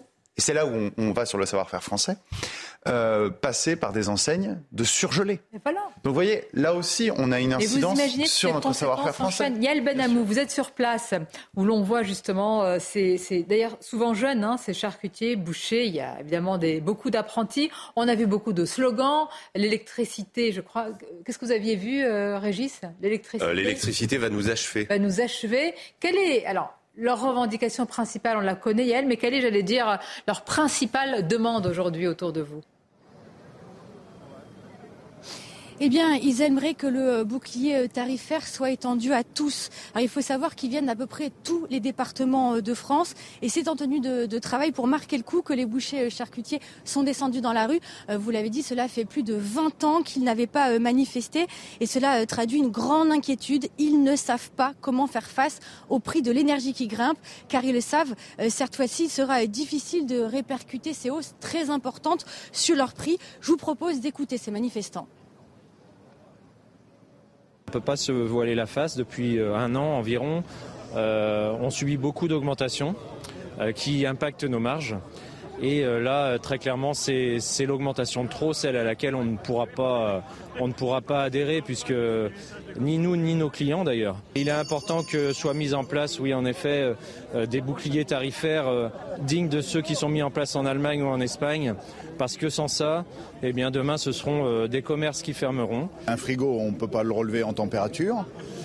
Euh, il nous faut quand même de la lumière pour travailler le matin de bonne heure. Euh, bon, voilà, donc le chauffage, on y fait attention. mais un four, quand vous l'allumez, ben, il faut l'allumer. On ne l'allume pas pour le plaisir. Les bouchers charcutiers attendent beaucoup de la délégation de la conférence de Confédération française pardon, de la boucherie charcuterie qui va se rendre à l'Assemblée nationale dans la journée. Merci beaucoup Yael, merci pour toutes ces précisions. Voilà, ce que je disais sur le bouclier tarifaire, parce qu'effectivement, euh, et c'est vrai que d'autres pays, il faut faire attention, hein, parce que là, dans la bataille économique qui est en train de se livrer, euh, l'Allemagne est en train de mettre le paquet pour, pour, préserver, pour préserver son entreprise. Euh, Pedro Sanchez, socialiste, et euh, Olaf Scholz, social-démocrate, je le rappelle, protègent les entreprises en Allemagne et en France. Je pense qu'il serait bien que le gouvernement Macron euh, s'en occupe, le euh, gouvernement d'Elisabeth Borne. Quand vous parlez du Danemark sur l'immigration, vous ne vous rappelez pas qu'ils sont oui, sociodémocrates si, je me rappelle qu'ils sont sociodémocrates. Et, puis, je, dis à mes petits camarades de regarder, par exemple, la politique anti-ghetto qui est menée au Danemark, ça se regarde. Olaf Scholz regarde le moindre, le moindre euro, c'est quand même son job depuis au moins 8 ans, c'est quand même le grand c'est lui, en attendant, qui met en avant, chancelier, euh, qui met en avant cette caractère socialiste est quand même urgence Attendez, il y a une urgence. Boucher, boulanger, artisans, etc. C'est un vrai cri de détresse et c'est une cascade de faillites euh, à, venir. J'ai appelé justement un boucher et un boulanger que je connais et c'est affolant. C'est vraiment affolant. Ils ne peuvent plus du tout. Ils sont pris en étau, quoi. Hein, euh, euh, il faut bien que le une... chauffe pour, le, ils sont dans cette pain, pour fameuse euh, classe moyenne, etc., qui n'est pas bien identifiée, où on considère qu'ils peuvent s'en sortir, mais ils ne sortent pas vraiment. Ce qui est terrible, c'est qu'on est en plus dans un cycle inflationniste. Oui, ce que je voudrais quand même rappeler aussi qu'on est à plus de 20% sur pas mal de, produits et que. Aujourd'hui, dans les changements alimentaires des Français, il y avait déjà beaucoup de Français qui n'arrivaient pas à se plier de la viande. Hein. Mm. Il suffit de voir dans des magasins en banlieue, quand il y a les dates limites de consommation, comment les, gens se ruent sur la viande en date limite de consommation pour pouvoir manger de la viande. Et avec la hausse des prix qui est en train d'avancer, ça va encore être pire. Donc on va avoir un certain nombre de gens qui changent, qui changent la logique de protéines. D'ailleurs, c'est pour ça que les, œufs augmentent aussi. La consommation Vous allez faire vos courses sur le plateau bientôt Non, mais je. Autre sujet. Non, mais c'est pratique. Il y a aussi les consommateurs. Il y a aussi les consommateurs. Euh, euh, là, quand on est de gauche, on est pratique. C'est un suivi de situation parce qu'on a beaucoup, beaucoup parlé des, des squats et il y a enfin un projet de loi vraiment pour durcir euh, les dispositions par rapport aux, squatteurs et pour répondre surtout à la détresse, et le mot est même faible, de propriétaires qui n'en peuvent plus. Souvent, ce sont des propriétaires modestes qui ont économisé pendant toute leur vie pour avoir un petit chez soi et surtout pour y rester et ne pas être nargués par des squatteurs et aussi par des locataires qui ne veulent pas payer. Je voudrais qu'on écoute le député qui a porté ce projet de loi. Il était tout à l'heure l'invité de Pascal Pro dans l'heure des pros. C'est Guillaume Gasparian. Écoutons le débuté Renaissance d'Eure-et-Loire. En 2020, j'ai porté moi-même une procédure express hmm. qui permet, quand vous êtes victime de squat, si quelqu'un ce soir est rentré chez vous dans votre appartement, vous portez plainte, vous saisissez le préfet. Le préfet doit vous répondre sous 48 heures. Et 24 heures plus tard, il déclenche les forces de l'ordre. Si le préfet dit oui. Non, il dit oui, il dit oui. Il ne peut dire non que si ça n'est pas vraiment une situation de squat, c'est-à-dire si par exemple c'est euh, un, de vos proches ou un locataire qui est dans votre domicile.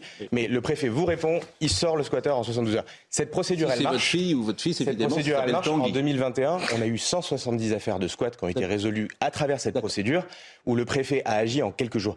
Bon, souvent on critique la majorité et le gouvernement. Là, il faut dire que ça va dans le bon sens. Oui, oui. le on, peut le dire, c'est une bonne initiative. Mais pourquoi durcir les lois? Ça serait déjà bien d'appliquer celles qui sont en cours. Il y a tout un arsenal juridique.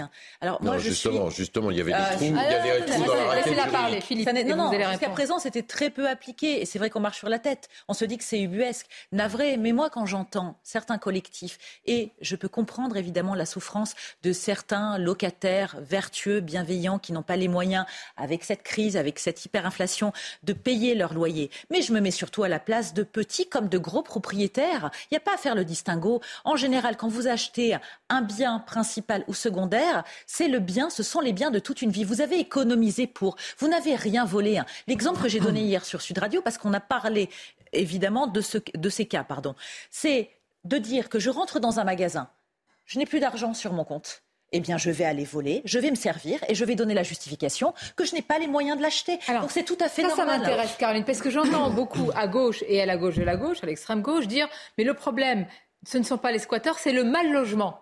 Mais la pénurie de logement est une réalité en France. Mais ce ne sont pas aux petits comme aux gros propriétaires d'assumer ça. Et ils disent qu'il ne faut pas s'acharner sur les squatteurs. C'est la question qui se pose. C'est-à-dire que, encore une fois, on en revient à une question très juridique. C'est-à-dire c'est l'opposition classique entre un droit qui est consacré constitutionnellement mais qui est très flou, qu'on appelle le droit au logement, euh, et de l'autre côté, un droit assez ancien, d'ailleurs qui est consacré euh, dans la Déclaration des droits de l'homme et du citoyen, c'est le droit à la propriété. Et d'ailleurs, on dit, c'est la seule fois où on utilise un mot religieux dans la Déclaration des droits de l'homme et du citoyen, on dit le droit de propriété est sacré. Ce qui est assez curieux d'ailleurs pour des révolutionnaires athéistes. Bon, euh, donc c'est un droit je fais une parenthèse, mais le sacré peut ne pas être religieux aussi. C'est vrai. Si vous voulez. Alors ça, je vous laisse, c'est votre sujet. Mais, euh, je, mais il peut l'être aussi. Vous avez, raison. vous avez, raison. Vous avez raison. Vous avez raison. mais vous voyez, justement, le, ici, l'objectif du législateur et en même temps du juge, c'est d'arriver à concilier ces deux droits. Moi, il me semble que là, il y a un choix à faire. Et, et si vous voulez, la difficulté, c'est que nous, tous, enfin je veux dire une majorité des gens ici sont pour faire le droit à la propriété. Mais il y a une minorité de gens, une minorité de gauche et d'extrême gauche qui considèrent justement, Ou donc souvent des anarchistes, la, propriété du vol. Voilà. considèrent qu'il n'y a pas de propriété privée, que la propriété. Et donc les squatteurs ne sont pas des voyous et, des délinquants dans ce cas-là. Parce que, parce que partout, c'est chez eux. Je voulais réagir par rapport à ce que disait Caroline. C'est vrai qu'il y a des gens qui, euh, euh, comment, donc qui ont, et ça on doit les défendre à tout prix, qui ont économisé toute leur vie pour euh, s'acheter un petit pavillon hein, et, qui ont mis de l'argent de côté et puis qui euh, euh, trouvent un, beau matin, parce qu'ils sont partis en vacances, c'est arrivé, des gens qui vivent chez eux qui, et qui ne veulent pas s'en aller. Ou alors des gens qui ont acheté une maison et puis s'aperçoivent que dans la maison, bah, il y a des gens qui sont là et ils ne peuvent pas les, les faire partir. Il y a des chiens, etc. etc. Mais actuellement, sur la, sur la question des. Il y, a, il y a aussi la question des locataires les locataires qui ne payent plus leur loyer. On est quand même dans, un, dans une période où ces ah. locataires-là sont quand même défendus théoriquement par la loi, puisqu'ils ne peuvent pas être expulsés pendant la période hivernale. Et là, on est en plein dans la période hivernale, il va falloir attendre le printemps. Donc ça, c'est une catégorie à part. Et les squatteurs, ce que disent les associations, ce sont des gens qui euh, bah, squattent des endroits, et s'ils étaient expulsés, vous avez raison. ils Locataire et impayé, je fais une nuance, mais mmh. bien qu'il faut défendre le propriétaire, mais, je pas, mais dans un contexte d'inflation, il peut y avoir des difficultés. Mais moi, je vous pose la question, il y en a, est-ce que les squatteurs sont des voyous ou des délinquants sûr. Voilà. Non, mais Maintenant, sur le plan une partie de la gauche, pas, toute, dit non mais attention, le problème c'est le mal logement. Il faut comprendre ces personnes qui n'ont pas où habiter. Sans fin. Non mais c'est sans fin. Le problème en plus, c'est que bien souvent vous avez des gens qui sont d'origine par rapport à ça. Il y a un, il faut séparer, bien séparer. Il y a le squat et il y a le problème d'impayé. C'est ce que je dis. D'accord. Sur les squatteurs, effectivement bah, ils squattent des fois des bâtiments institutionnels et ils squattent aussi de plus en plus certain nombre de maisons profitant des vacances Il y a des locataires malhonnêtes. Hein. Non, mais, mais, bien sûr. Non, non, non. Je pense qu'il y a des sont parfois protégés par la loi et c'est les propriétaires qui se retrouvent par tout nus. Il y a deux situations. Oui, mais d'accord, euh, Sonia, mais c'est deux situations quand même différentes. Ça ne veut pas dire que la deuxième ne doit pas être traitée. Donc sur le squat par rapport à ça, euh, moi je pense qu'effectivement euh, tous ces propriétaires doivent être doivent être préservés. Après, on a sur la question du mal logement, sur la question du mal logement, le problème dans ce pays, c'est que depuis des années, et ça s'est malheureusement aggravé sous Emmanuel Macron, le volume de construction de logements de tout type n'a pas progressé on, manque terriblement dans un certain nombre de zones de logement. et il, manque des, il manque des logements sociaux en plus, parce qu'un certain nombre de communes n'appliquent pas la loi. Aujourd'hui, vous avez des squatteurs devant nous. professionnels. Vous avez même. Je, ne les défends pas, je viens, de dire l'inverse. Des avocats. Il faut aussi qu'on gère ça. Et après, on a la question des, locataires qui, il y a des locataires de Je veux rester sur les squatteurs professionnels. Je veux rester sur tous ces propriétaires qui nous alertent à longueur d'année. Bah là, la procédure de ce député devrait permettre d'accélérer si le préfet fait le job. Non, justement. Enfin, ça va accélérer un petit peu, effectivement, s'agissant des. Enfin, des délais et en l'occurrence ici, je crois, la possibilité de saisir le préfet. Oui, en 72 jours. Voilà, en, 72 heures, en 48 heures et après 24 heures pour intervenir. Mais ce qu'il faut bien comprendre, c'est qu'en l'état actuel de notre droit, euh, alors ensuite, il y a des avocats qui sont vraiment spécialistes et qui font que ça, je le précise tout de suite. Euh, mais la difficulté, si vous voulez, elle est double. C'est que, un, il y a la possibilité, quand le squat est constaté, euh, de faire traîner les délais. Hein, surtout quand la personne peut justifier qu'elle est dans un état de précarité. Et après, vous avez autre chose qui superpose là-dessus. C'est la trêve hivernale.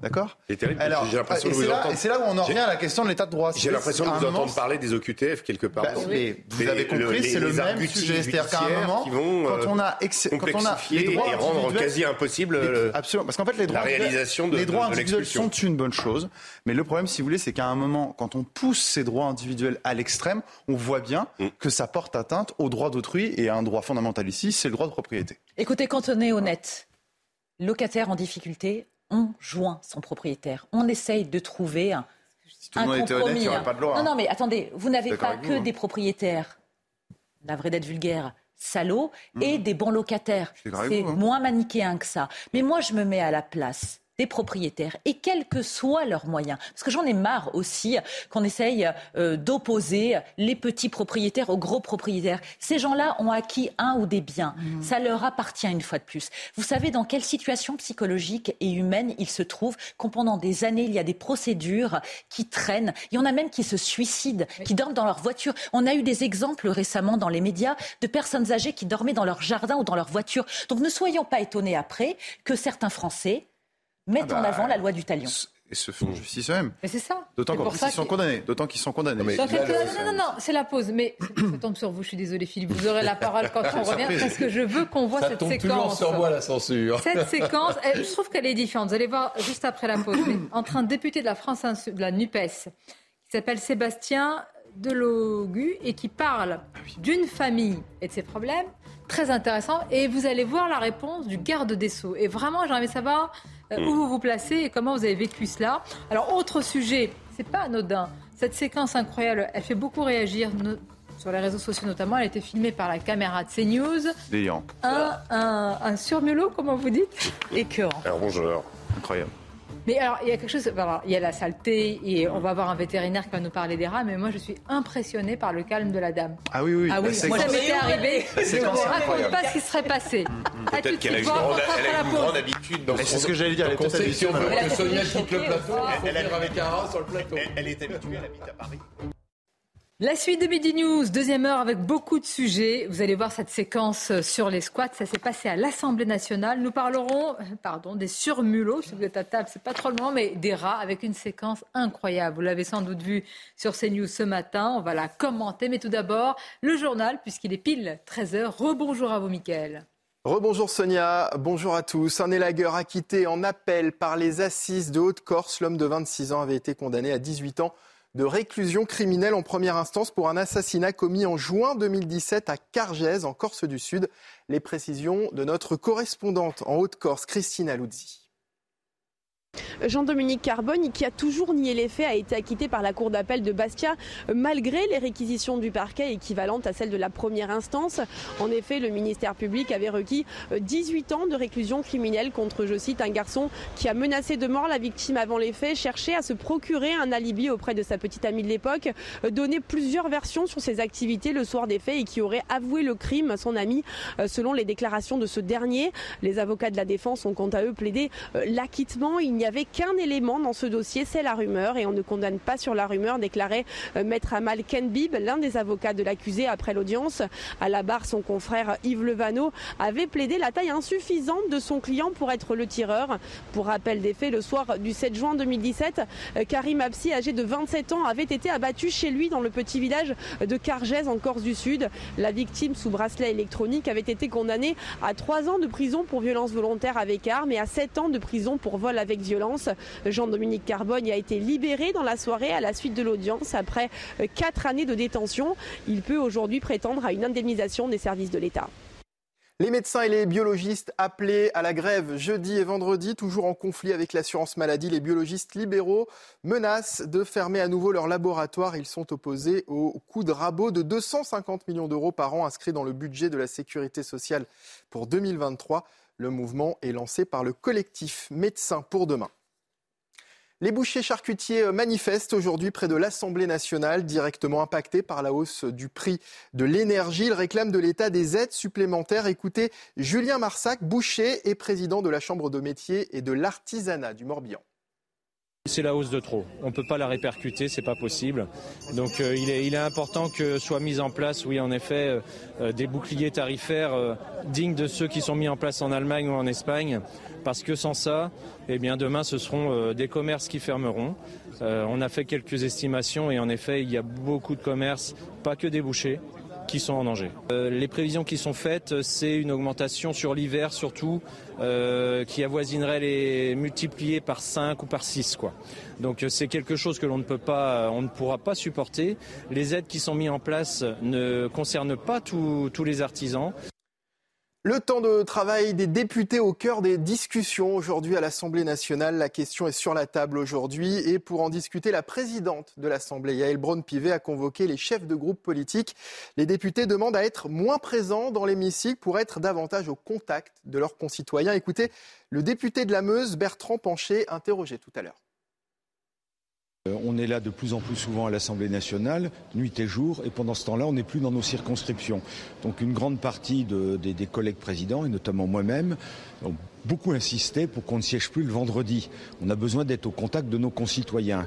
Donc on souhaite vraiment que ça soit acté, qu'on ne siège plus le vendredi qu'on ne siège plus non plus après minuit parce que ça devient vraiment, ça devient vraiment du n'importe quoi et euh, qu'on travaille euh, un peu plus en amont sur l'ensemble des, comment, sur l'ensemble des textes législatifs.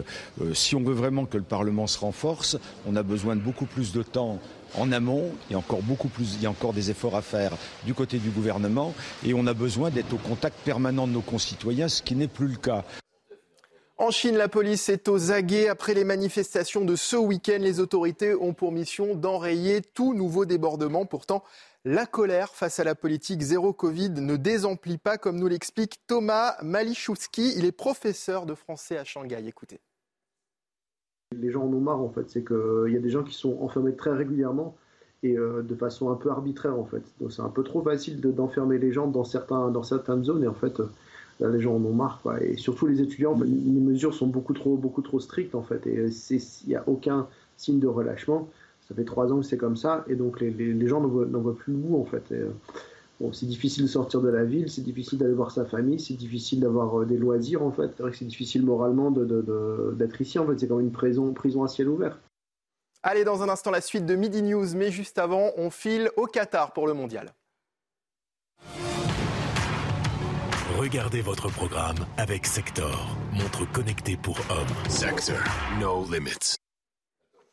Et on retrouve tout de suite Louis Vix, envoyé spécial Canal Plus à Doha. Louis, demain, les Bleus affrontent la Tunisie avec une équipe fortement remaniée. Exactement, oui. Il faut s'attendre à des changements euh, dans le 11 du sélectionneur euh, Didier Deschamps qui a activé son mode euh, brouilleur de piste ce matin en, conférence de presse. Il n'a laissé filtrer que très peu d'indices sur l'identité des joueurs qui allaient souffler. Est-ce que par exemple Kylian Mbappé va enchaîner, lui qui veut jouer tous les matchs, marquer le plus de buts Ou est-ce qu'il va débuter sur le banc? A priori, la tendance, on se dirige vers 6 à 7 changements dans le 11. D'ailleurs, en général, c'est le capitaine qui accompagne Didier Deschamps lors des, des traditionnelles conférences de presse de veille de match. Là, Hugo Loris n'était pas là, c'était Aurélien Chouameni, le jeune milieu de terrain euh, de 22 ans. C'est Steve Mandanda, le grand frère de ce groupe qui, euh, à 36 ans, devrait être dans les buts face à la Tunisie. Alors, vous savez que l'intérêt de, cette rencontre sportivement n'est que très modéré, puisque les Bleus euh, ont d'ores et déjà validé leur ticket pour les huitièmes, que la première place est assurée à, 99%. On appelle ce troisième match la phase de groupe le match des coiffeurs. Alors, c'est une connotation assez négative évidemment, mais les joueurs qui vont jouer demain euh, vont avoir à cœur évidemment de se montrer dans la perspective bien sûr de pouvoir gagner du temps de jeu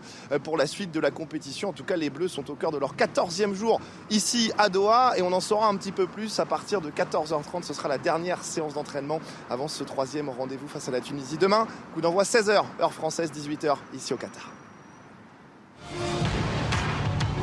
Vous avez regardé votre programme avec Sector, montre connectée pour hommes. Sector, no limits.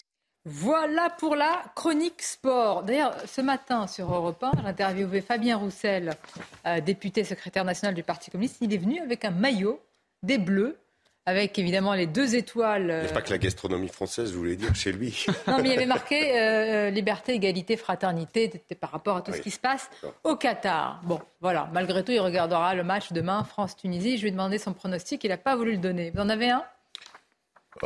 Comme je sais que. Regardez son air gourmand. comme je sais que vous avez un lien très fort avec la Tunisie, on va être charitable avec vous. On va être charitable avec vous, Sonia. Pourquoi vous me faites ce procès d'un défaut de, loyauté Ah, pas du tout. mais je bah, sais votre attachement, donc on ne veut pas être désagréable avec. Euh, mais quel est attachement à la France avec, vos double, avec votre double identité, votre double histoire. Vous voyez, voyez. Caroline, elle faillote parce qu'elle accorde un but à la Tunisie. Je me fais assez taquiner sur ce plateau pour taquiner un peu Sonia de temps en temps. Vous n'avez pas une double appartenance Ah, si, j'ai je suis multi-apportant. C'est pour ça que je suis un désaccord profond avec Eric Zemmour. Avec je pense que les gens ne sont pas euh, uniques. Bon. Voilà, je suis euh, euh, Ah vous, normand, vous êtes unique, républicain, français, socialiste, européen. Voilà. Donc Vous êtes je suis- Alors, oui, comme mais, je- mais chacun est multiple dans la réalité. Chacun est multiple. Et Bien c'est ce qui bon. nous fait différents les uns des autres. Je vous ai demandé un pronostic, je ne vous ai pas demandé une thèse de philo. Moi, je vous réponds 2-1, Sonia. Rémi, bonjour à vous. Rémi Carlin Incorrect qui nous rejoint coup, avec euh, Philippe Doucet, Zemmour vous l'avez souvent entendu, Régis Le Caroline Pilas. Cette séquence, je voudrais vous en parler. S'il vous plaît. Alors, écoutez bien les arguments de ce député et après, vous allez voir la chute. Il va parler d'une famille par rapport à un, un squat et des difficultés de logement. Et écoutez la réponse du garde des Sceaux. Peut-être qu'elle va vous surprendre. C'est l'histoire d'un couple de jeunes de 25 ans avec deux enfants en bas âge. Le jeudi 12 avril 2012, à 14h, ils sont expulsés de leur logement par un jugement. Cette famille est perdue, le couple est détruit. Le parcours du combattant s'enchaîne pour la maman et le papa pour essayer de retrouver un logement. Le père n'assume plus son rôle, le couple se sépare, les enfants perdent leur repère. Dix ans passent et en 2022, après avoir enchaîné des événements tragiques, le père ne voit toujours pas ses enfants, de peur d'être jugé, pour ne pas avoir réussi à subvenir aux besoins de sa famille. Cette famille, c'est celle d'un parlementaire assis sur ses bancs. Cette famille, c'est la mienne. Je vous en supplie, ne perdez jamais de vue que le droit fondamental au logement ne peut être mis au même niveau que la rentabilité financière d'un bailleur. La grandeur d'âme, l'abbé Pierre qui devient votre référence.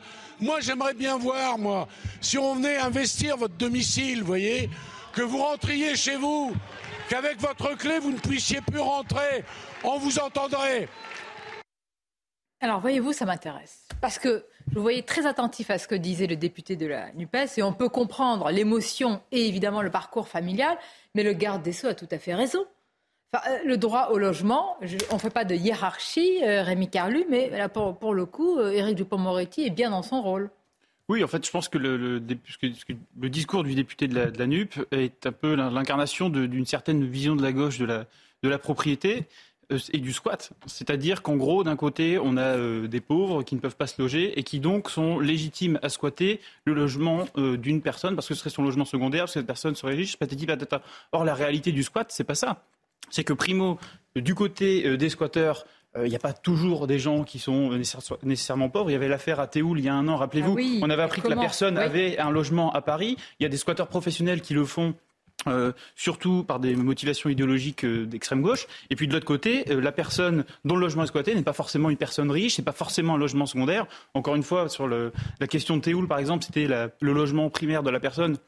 Et elle, se- elle venait, cette personne, je crois, venait de, de finir de, de travailler, donc devait se diriger vers ce logement pour, pour y habiter. Euh, récemment, il y avait une femme qui, pareil, son logement avait été, euh, avait été accaparé pendant qu'elle était partie en vacances, et quand elle était revenue, elle n'avait plus de logement. Donc c'est pas du tout euh, un riche qui a un logement secondaire perdu. La réalité du squat, c'est pas, pas ça du tout en réalité. Bon, c'est ce qu'on disait tout à l'heure, squatteurs, euh, quand Ah, même pardon, en grande moi, majorité, moi, m'a sur- délinquants, voleurs, voyous. Non, mais ce qui m'a surpris, c'est la réponse de- du ministre, Voleur. du ministre, enfin du garde des sceaux, parce que la question que pose le député de, la France insoumise, c'est sur un, problème d'impayé de loyer qui a donné lieu à une expulsion. Donc c'est un problème de locataire. Et il fait une réponse Mais sur un il y a des de locataires malhonnêtes. Non, mais il y a des je vous dis pas qu'il y a locataires. pas de qui- locataires mais- malhonnêtes, mais la, la réponse, elle est sur le squat et pas sur un problème d'impayé de loyer. C'est un peu surprenant. Il y a quand même une grosse différence, même si, alors, il y a des lo- locataires malveillants, il y a des propriétaires également malveillants. On est d'accord, il y a tout un tas de situations qui sont diverses. Mais si vous voulez, à partir du moment où il y a un impayé dans le cadre d'un loca- locataire qui ne pourrait plus, euh, qui, qui se retrouvera au chômage ou qui ne pourrait, pourrait plus payer, il y a quand même un lien euh, administratif entre le propriétaire et le locataire.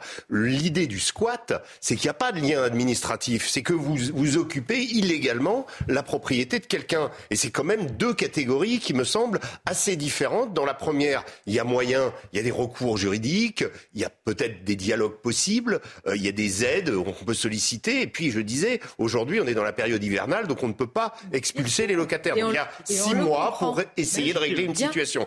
Donc, mettre tout ça dans une ombrelle qui s'appellerait le squat, c'est quand même euh, voilà avez une y loi anti-squat. nuances. C'est quand même très différent. Non, mais c'est dommageable de tout amalgamer, parce qu'une fois de plus, il n'y a pas les Oui. bons et les mauvais d'un côté. hein. Et je pense qu'Éric Et vous avez des Dupond-Moretti, par rapport au, associations au- au dé- ne peuvent pas se comprendre. En fait, oui, mais les deux ont raison. deux- Évidemment Oui, les que- deux ont on peut donner raison aux deux en termes oui. d'analyse. On le comprend. Maintenant, il y a des situations, des faits qui sont dramatiques, Absolument. plutôt du côté des propriétaires qui se font squatter Ça, je ne sais pas les quelle est la proportion. mais- Maintenant, je tiens à dire quand même, quand on est un locataire honnête et qu'on a des difficultés, ce qui peut arriver à, à tout le monde, Oui.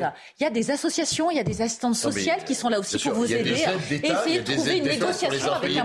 Il y a des aides d'État. Alors c'est vrai que les organismes sociaux, les logements sociaux, Et les au niveau municipal Et, aussi. et les Oui, critères pour les- accéder à ces aides, bonne Oh là chance. là. Non, non, non, non, il y a Non, mais des aides la par rapport à distribution ça pour le logement social, c'est entre 5 et 15 ans hein, euh, D'accord, non, il y a deux choses. Mais Ceux qui là, ont la chance d'être dans du logement social, les organismes de logement sociaux connaissent les systèmes de l'État. La difficulté, c'est que beaucoup de locataires privés ne savent pas comment accéder même à leurs propres droits quand ils rencontrent des difficultés. Et on essaye de plaît. renseigner, pardonnez-moi. Oui, Tout à l'heure, vous avez parlé de l'école et de l'éducation. C'est pour ça que euh, j'ai décidé de parler de ce sujet qui n'est pas. Il n'y a, pas, et fort heureusement, il n'y a pas eu un drame, ça s'est pas mal terminé, même s'il y a eu un policier qui a été euh, agressé par un adolescent. Mais c'est surtout euh, comment vous, vous réagiriez en tant que parent si votre adolescent s'en prenait à un policier? J'imagine probablement, autour de cette table, vous qui nous regardez, vous seriez très en colère. Je ne sais pas quelle serait votre réaction, votre punition. Eh bien, ça n'a pas du tout été le cas de cette mère de famille à Châtenay-Malabry, dont le fils s'en est pris à un policier. Elle s'est au contraire re- rebellée elle-même. Elle s'est énervée et elle a fini où? Pas loin de. en garde à vue. Dans la cellule à côté du. je voudrais qu'on regarde la réaction de- du syndicat de, de police Mathieu Vallée. Regardez ce qu'il dit à, à ce sujet après ce qui s'est passé justement. Bravo aux policiers qui ont réussi à interpeller cet agresseur aux agissements graves et abjects. Il a été placé en garde à vue. Sa mère, qui s'est rebellée sur les policiers, a été aussi placée en garde à vue. Comment y arriver? Quand même, certains parents défendent l'indéfendable. Voilà, ça, je trouve que là, il y a tout le sujet de tous les sujets dont on parle souvent. Voilà. Ben, Il parce qu'il y a plein de tout. parents que ce soit L'éducation, l'autorité, les valeurs que vous transmettez, tout ça. Parce qu'on est aussi dans des logiques où il y a, pour un certain nombre de parents, un- une logique d'enfant roi, hein, ce que les Chinois appellent la logique de l'enfant roi. Et donc, du coup, que ce soit sur le rapport au prof ou le rapport euh, au- Oui. à la police ou le rapport à qui que vous voulez. Le policier Donc, euh, qui est devenu le punching Alors, ball de- oui, mais vous l'avez, vous l'avez Non, aussi chez les profs. il y a surtout un des- une des défaillance gros problèmes de tension hein, avec les professeurs. Mais il y a une C'est quand il y a des pénétration. parents qui n'acceptent pas euh, la note, Oui. qui n'acceptent pas les logiques de- de- d'orientation, des choses comme ça. hein. de Non mais c'est vous pas ça, c'est que tout simplement quand nous on allait à l'école et qu'on avait une mauvaise note ou que ça se passait mal avec le prof, c'était nos parents qui nous engueulaient. Aujourd'hui, les parents vont voir le prof. Donc Voilà. c'est quand même, ça a beaucoup changé à la base et on sait que l'éducation c'est la base. Ensuite que la mère en vienne à défendre un, un adolescent euh, délinquant, puisque c'est, c'est, c'est, on est quand même dans une dans une logique où il y a plus euh, parce que la, la, la- la vraie question, on, ne- on ne connaît pas tous les détails. Hein. Euh, quand même regarder que euh, ce le, le, le, le compte rendu qu'en fait Mathieu Vallée, on ne sait pas ce qui s'est passé, euh, euh, il fait grave, euh, on ne sait pas ce qu'il a fait exactement, mais en tout cas que sa mère le défende bec et ongle, ça prouve aussi sans doute qu'on est dans une dans, dans un tissu délinquant. C'est pas simplement un délinquant, mais on est dans euh, une famille qui soutient, euh, des voisins, euh, un, un carcan finalement qui a été dressé autour de euh, peut-être des trafics, peut-être euh, voilà. Donc on, on, c'est pas simplement un individu isolé qu'on va, euh, c'est que on se rebelle à l'autorité. C'est arrivé aussi euh, la semaine dernière avec euh, une, tentative de, de, comment de- d'exécution de, justement d'expulsion et le frère de, de la personne qui était recherchée s'est interposé. Donc on est dans, voilà, dans une logique de soutien familial, une sorte de, de, comment, de mafia qui existe et qui, qui, va squatter ou qui va euh, défendre bec et ongle le, le délinquant. Souvent, C'est on pas pose la simplement question euh, voilà. oui, de la justice, des peines, euh, de la rapidité ou de la célérité ou pas de la justice et de la proportionnalité des peines. Mais quand déjà l'éducation, c'est une inversion euh, des valeurs, je veux dire, le problème est déjà à la base. C'est une question de civilité, en fait, et d'esprit, civique, d'esprit, d'esprit public. Parce qu'en fait, ce qui est fascinant avec cette affaire, c'est le, le sentiment d'impunité. C'est-à-dire, comment peut-on oser aller se plaindre au commissariat après que son fils est tiré au mortier sur un, sur un représentant des forces de l'ordre En fait, c'est Parce que la maman, hallucinant. la maman pense que le fils n'a pas tiré au mortier. Le sujet, c'est ça, c'est que derrière, que le, dans, le, le fils, euh, l'enfant ne peut pas mal faire. L'enfant est parfait, Ah oui. ne peut pas Et mal donc, vous faire. vous rebellez et contre donc, les policiers, du coup, vous. le policier ne peut avoir que menti parce que Hmm. comme mon enfant est parfait, il n'a pas attaqué ni la Mm. police et il ne peut pas avoir une mauvaise Oui, note aussi. par rapport au prof et de ça. Donc c'est le professeur euh, qui n'a pas été bienveillant. Euh, alors- c'est pour ça qu'il a une mauvaise note. Ou Autrement, alors, il aurait 20 sur 20. euh, souffrez qu'il y ait une autre possibilité, c'est que plutôt euh, la mère comme le fils considèrent le policier aujourd'hui comme une forme euh, voilà, de, de- de figure à contester, comme l'enseignant, comme parfois Le peut-être le médecin, comme etc. Et que c'est une contre-société. Bah oui, mais ça. Non, mais- mais Mais attendez, l'ensemble canalisez des cette femme, pardonnez-moi, mais on est dans le monde de oui, oui, là. hein. Non, on n'est pas Non, dans mais le vous monde avez de- aujourd'hui une défaillance, c'est une carence vous avez, des- vous éducative. avez aujourd'hui sur, sur la question de l'autorité, je, je- vous avez des endroits en France, faut pas se, le- se voiler la face, où euh, l'ordre social est basé autour du trafic de drogue. C'est-à-dire qu'en fait, c'est le trafic de drogue qui fait l'autorité, qui fait euh, la, la police, qui autorise, on l'avait vu à Marseille avec euh, ces checkpoints pour pouvoir rentrer ou sortir des quartiers. Et aujourd'hui, l'argent est là, et souvent c'est l'argent qui décide. Et comme ces quartiers sont en déshérence et que la police n'y va plus, eh bien il y a un ordre, un nouvel ordre ou un, ordre alternatif qui s'est créé, et il faut le prendre en considération parce que aujourd'hui on a toujours cette, idée du, de la rapport de l'individu, parce que c'est très français le rapport de, parce qu'en France il n'y a pas de, séparation entre l'individu et l'État. Euh, vous n'avez pas de corps intermédiaire. En Angleterre, les choses sont, ou dans, dans les pays où il y a une forme de communautarisme, les choses sont traitées différemment. Mais en, en France, on va immédiatement pénaliser l'individu par rapport à- au délit qu'il a fait euh, à la collectivité. On va se plaindre en réalité, on est dans, dans, une, dans Mais un tissu rejoins, social totalement Régis, sur différent. le constat. Malgré tout, cela dénote une personnalité et une éducation. Ah oui, totalement. Si vous soutenez Mais, votre et- enfant et que vous cautionnez Mais- mais- les faits de votre enfant On est dans une autre galaxie. par Mais- rapport à cet acte délictueux, Mais- pardonnez-moi, mais ça veut tout dire. Mais alors là, il y a peut-être ce que dit L'État, la Philippe est- pas, est pas faux. et l'école n'est pas aussi, responsable de tout. Attendez, attendez, Caroline finit son, Vous, son merci Sonia. Vous décidez, hein, vous, vous décidez de faire des enfants. Vous en assumez les conséquences. Vous êtes responsable de vos enfants. Donc, ça n'est pas à l'État, évidemment, qui a bon dos si la justice, ainsi que l'école qui est là pour instruire, d'être à la Mmh. place des parents, de se Ouais, je suis substituer d'accord, je suis d'accord avec vous. à la parentalité. Mais- Donc, il y a un moment donné, moi, je propose Mmh. qu'on tape sur les parents. Au Voilà, métaphoriquement, bien sûr, évidemment parlant, portefeuille. au portefeuille, financièrement parlant. ça a déjà il y a un moment évoqué, donné, hein, oui, mais- mais on doit le faire. Et on ne doit pas être La question de la dans, suppression des aides aux deux- familles des œillères sur euh, ces questions, parce que c'est une question électoraliste. Bien Alors, sûr. je veux bien que certaines fratries, Mm. malheureusement, en pâtissent. Je ne suis pas pour, mais il y a un moment donné, si on se s'en prend à l'État, à un élu de la République, à l'autorité, on est dans une défiance permanente, on assume. Mais, mais encore une fois, le traitement individuel de ce cas, en fait, n'est pas suffisant. Moi, je suis d'accord avec Régis Sommet, c'est qu'on est dans une logique de, de, de sécession. Je crois que ce genre d'acte, si vous voulez, est symptomatique d'un univers mental dans certaines parties du territoire où, effectivement, la police est considérée comme étant un ordre, un ordre public étranger qui vient sur un territoire qui lui Voire est un régi par le, par, le, par le trafic de drogue, par, le, rivale. par la Mmh. racaille, par de la loi aussi coranique. Il y a un mélange de tout ça qui, qui est foisonnant. Et, la police, nous, on a tweeté ce mois-ci sur le, euh, en, en utilisant le mot sécession pour parler de ces territoires. Donc, c'est-à-dire qu'effectivement, on a une sorte de, de contre-État, de contre-ordre public, et donc la police ne peut plus pénétrer dans ces territoires. Et quand elle y pénètre, eh ben, elle devient, elle devient une cible. Il a 14 ans. Quelle, quelle sanction? Moi, c'est ce, qui m'intéresse. 14 ans. Agresser un policier. On a posé la question justement euh, à, un, à un représentant des forces de l'ordre, Abdoulaye Kanté. C'était ce matin sur CNews. Voici ce qu'il répond.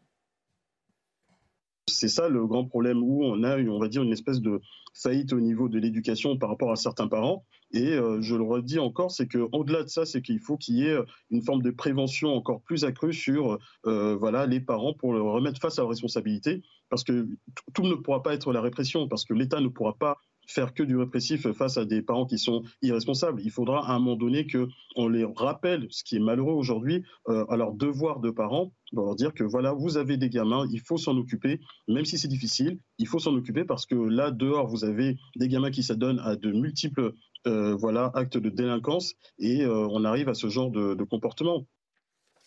On a des paroles de bon sens. Oui, mais on voit bien que, mesures. je- vous l'avez évoqué d'ailleurs, l'ensemble des figures d'autorité, ça vaut aussi pour les élus. Il y a quelques années, les maires n'étaient pas agressés, euh, donc euh, les, les adjoints n'étaient pas agressés, donc pas euh, la police municipale, les pompiers, Les pompiers. les pompiers. Enfin, je veux dire, le pompier, il arrive juste pour éteindre un incendie. Il est pas là pour, enfin, c'est même pas une figure d'autorité, c'est une figure de solidarité en tant que. Non, mais là aujourd'hui, c'est Voilà. l'auteur de l'incendie qui, Donc, euh, qui et du coup, on voit le fait que, les l'ensemble pompiers viennent l'éteindre. qui représentent l'appareil d'État quelque part, euh, que ce soit euh, le maire, que ce soit le pompier, le policier, le prof, eh bien que sur ces figures d'autorité, finalement, un, un certain nombre de concitoyens n'acceptent pas que finalement on puisse leur dire ça c'est non. Ben, pourquoi il y a des tensions avec les élus? C'est quand euh, il y a un refus de permis de construire parce que les règles ne sont pas respectées, euh, parce que des logements n'ont pas été attribués.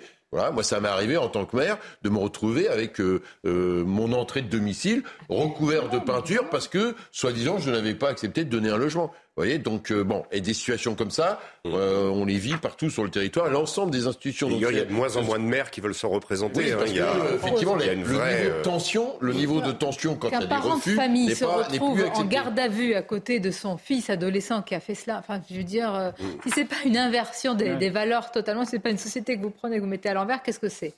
Mais ce qui est terrifiant, pardon, pardonnez-moi, c'est que ça fragilise tout le tissu social. Cette violence constante, cette inversion des valeurs et de la moralité fait qu'on a l'impression que dans certains endroits, je vous rejoins, c'est la norme. Euh, je vous ai parlé tout à l'heure, on va parler des... Vous avez parlé du match France-Tunisie, ça sera demain. Je voudrais qu'on parle, je vous ai, je vous l'ai évoqué tout à l'heure euh, rapidement, Fabien Roussel avec ce maillot. Pourquoi il est important Enfin, le message politique, si je puis dire, on va voir l'image. C'était ce matin, euh, les auditeurs euh, d'Europe 1 vont la découvrir cette fois-ci à l'antenne de, de CNews. Le député secrétaire euh, général du Parti communiste qui a donc mis ce maillot des Bleus avec évidemment les deux étoiles euh, des champions du monde. Bientôt trois, trois, oui, bientôt trois. Et puis la devise républicaine, liberté, euh, fraternité, égalité, fraternité, et qui demande au président de la République d'aller porter un brassard aux couleurs euh, arc-en-ciel LGBT s'il va au Qatar et si l'équipe de France, voilà, poursuit justement son beau parcours. Bah oui, parce que euh, comment dire, la fédé- je crois que la présidente de la fédération allemande de football, euh, quand elle a été dans un match, euh, au moins au moment des hymnes, a porté un brassard après elle a mis une veste. Les joueurs allemands se sont euh, juste euh, C'est au leader politique de faire ça. C'est un président français d'aller Ouais, porter. dire, euh, derrière, le sport a aussi une dimension politique. Le sport a aussi une dimension politique. Non. Donc euh, non, ça pour fait le partie. président de la République. Au début, il Oui, avait dit son oui, avait bah, là, finalement, là aujourd'hui, là il aujourd'hui, ça l'arrange de qu'il n'y ait pas de dimension politique. Il y a d'autres moments. Euh, quand il reçoit l'ensemble des joueurs de l'équipe de France après leur dernière victoire euh, en Coupe du Monde, euh, il y a une dimension politique. Euh, quand euh, il appelle Kylian Mbappé pour savoir ce qu'il va faire. D'accord. euh, Donc, Fabien je veux dire, Roussel a euh, raison, voilà, c'est de la démagogie. C'est ça ma je- question. voilà. Pour vous, oui. Ce qui est, ce qui est très intéressant avec ce, ce- ce mondial au Qatar, ce qu'on en perçoit actuellement, c'est qu'il est il n'est pas pareil que les autres. Il n'est pas pareil que les autres. Et on, on y voit, c'est un miroir du monde. On, on y voit d'ailleurs des, des, des, des, choses se développer, une sorte de, retour du panarabisme, par exemple, avec euh, cette, une sorte de solidarité des nations arabes qualifiées qui font d'ailleurs des scores hein, euh, impressionnants. Euh, J'ai été aussi assez surpris de voir le nombre de drapeaux palestiniens euh, re- rejaillir. Donc ça, en fait, pourquoi? Parce que tout le monde sait bien, et là sur la question LGBT sur la question du drapeau et du brassard, avec le, comment, le problème que pose le Qatar au niveau de ses droits, il y a aussi cet effet miroir, c'est-à-dire on a vu l'ancienne, je crois que c'est l'ancienne première ministre danoise qui est habillée euh, avec un comment un- un- une robe euh, comment aux couleurs arc-en-ciel. Euh, on a vu hier au, au- milieu du match, d'ailleurs ça a été très peu commenté, au milieu du match Portugal. Euh, pardon, j'ai oublié l'adversaire, c'était euh, Portugal-Uruguay. Il y avait un drapeau, euh, voilà, qui, qui, est- qui, est qui a atterri sur la pelouse. Euh, ça, ça a perturbé un peu le, le- voilà. Donc on sent bien que euh, chacun, euh, voilà, euh, prend ce stade comme Et une arène. Les Iraniens, surtout, qui refusent. Évidemment, les Iraniens, j'en oublie. Mais- les le Iraniens, parce qu'il y a le courage. Quel courage, Voilà, parce que oui, derrière, euh, d'ailleurs, au deuxième match, ils ont- hein, au deuxième match, ils ont changé, mais en même temps, parce que c'est- ça a dû chauffer pour eux mais en même temps, c'est le miroir du monde, donc c'est l'expression d'une cause. Et en fait, ce, ce, ce, ce mondial qui m'était mal à l'aise, finalement, bah, on, on le regarde, on le regarde à plein de niveaux, avec plein d'angles, et on voit aussi que bon, bah, Fabien Roussel fait aussi euh, sa propre récupération. euh, euh, non, mais je suis pas sûr. En tout cas, pour ce qui est de- d'Emmanuel Macron. Je suis pas, per- pas persuadé que c'est à son niveau que ça se joue, ni, sûr, ni à son évidemment. niveau. Évidemment. Que, que la différence avec les Iraniens, c'est que là, effectivement, c'est un acte très courageux, parce que ces joueurs risquent gros quand ils vont retourner dans le pays. Là, c'est euh, pour le coup aller s'acheter une moralité à peu, de frais. C'est-à-dire qu'à mon avis, soit on est effectivement euh, euh, très à cheval Oui, sur, sur ces, sur ces questions, va et pas donc, finir au et goulag. donc on boycotte, Si je puis me soit, permettre. soit on y va et, et- et on se tait, mais y aller, donc c'est-à-dire jouir de l'événement et en même temps s'acheter une moralité à peu de frais. C'est là la on il aurait fallu refuser le. Qatar, tout simplement. Mais quand M. Macron dit que le sport n'est pas politique, Je vous rejoins. Caroline, c'est quelques jours après, là, il a fait, euh, un, il a réagi sur les réseaux sociaux en disant il faut encourager le Qatar. Oui, mais bien etc. sûr, tout est son contraire. Et en même temps, mais c'est du foutage de tête, si je puis me permettre. Parce qu'à partir du moment où on refuse les footballeurs russes et où il y a eu euh, des footballeurs qui ont mis un genou à terre pour soutenir le mouvement Black Lives Matter, tout est politique. On sait très bien que euh, le Qatar n'est pas le pays le plus démocratique du monde, que concernant le droit LGBT, le droit des femmes, excusez-moi, c'est pathétique et Non, catastrophique. Ce qui a été assez terrible, c'est au niveau de l'équipe de France. Vous vous souvenez de cette polémique avec euh, Hugo Loris, euh, porter ou non ce brassard. euh, C'est-à-dire qu'on demande finalement à la fin à des joueurs qui bon, euh, sont là pour jouer au ballon. La FIFA a Euh, la fin de la récréation. Oui, bon. mais, mais pendant 2-3 Mais jours, c'est ça a été quand même. gagné. Ça les dépasse complètement, Ça c'est les dépasse rôle. complètement et on les laisse. euh, en fait, on en fait des représentants absolus. Ils sont sommés d'avoir une opinion, alors que bon, euh, en réalité, ils sont là pour Ça n'est pas leur football. rôle. Je pense qu'il y a un peu une mauvaise conscience aussi à rebours, finalement, d'avoir accepté, je crois, il y a 12 ans, que la Coupe du Monde s'organise au Qatar.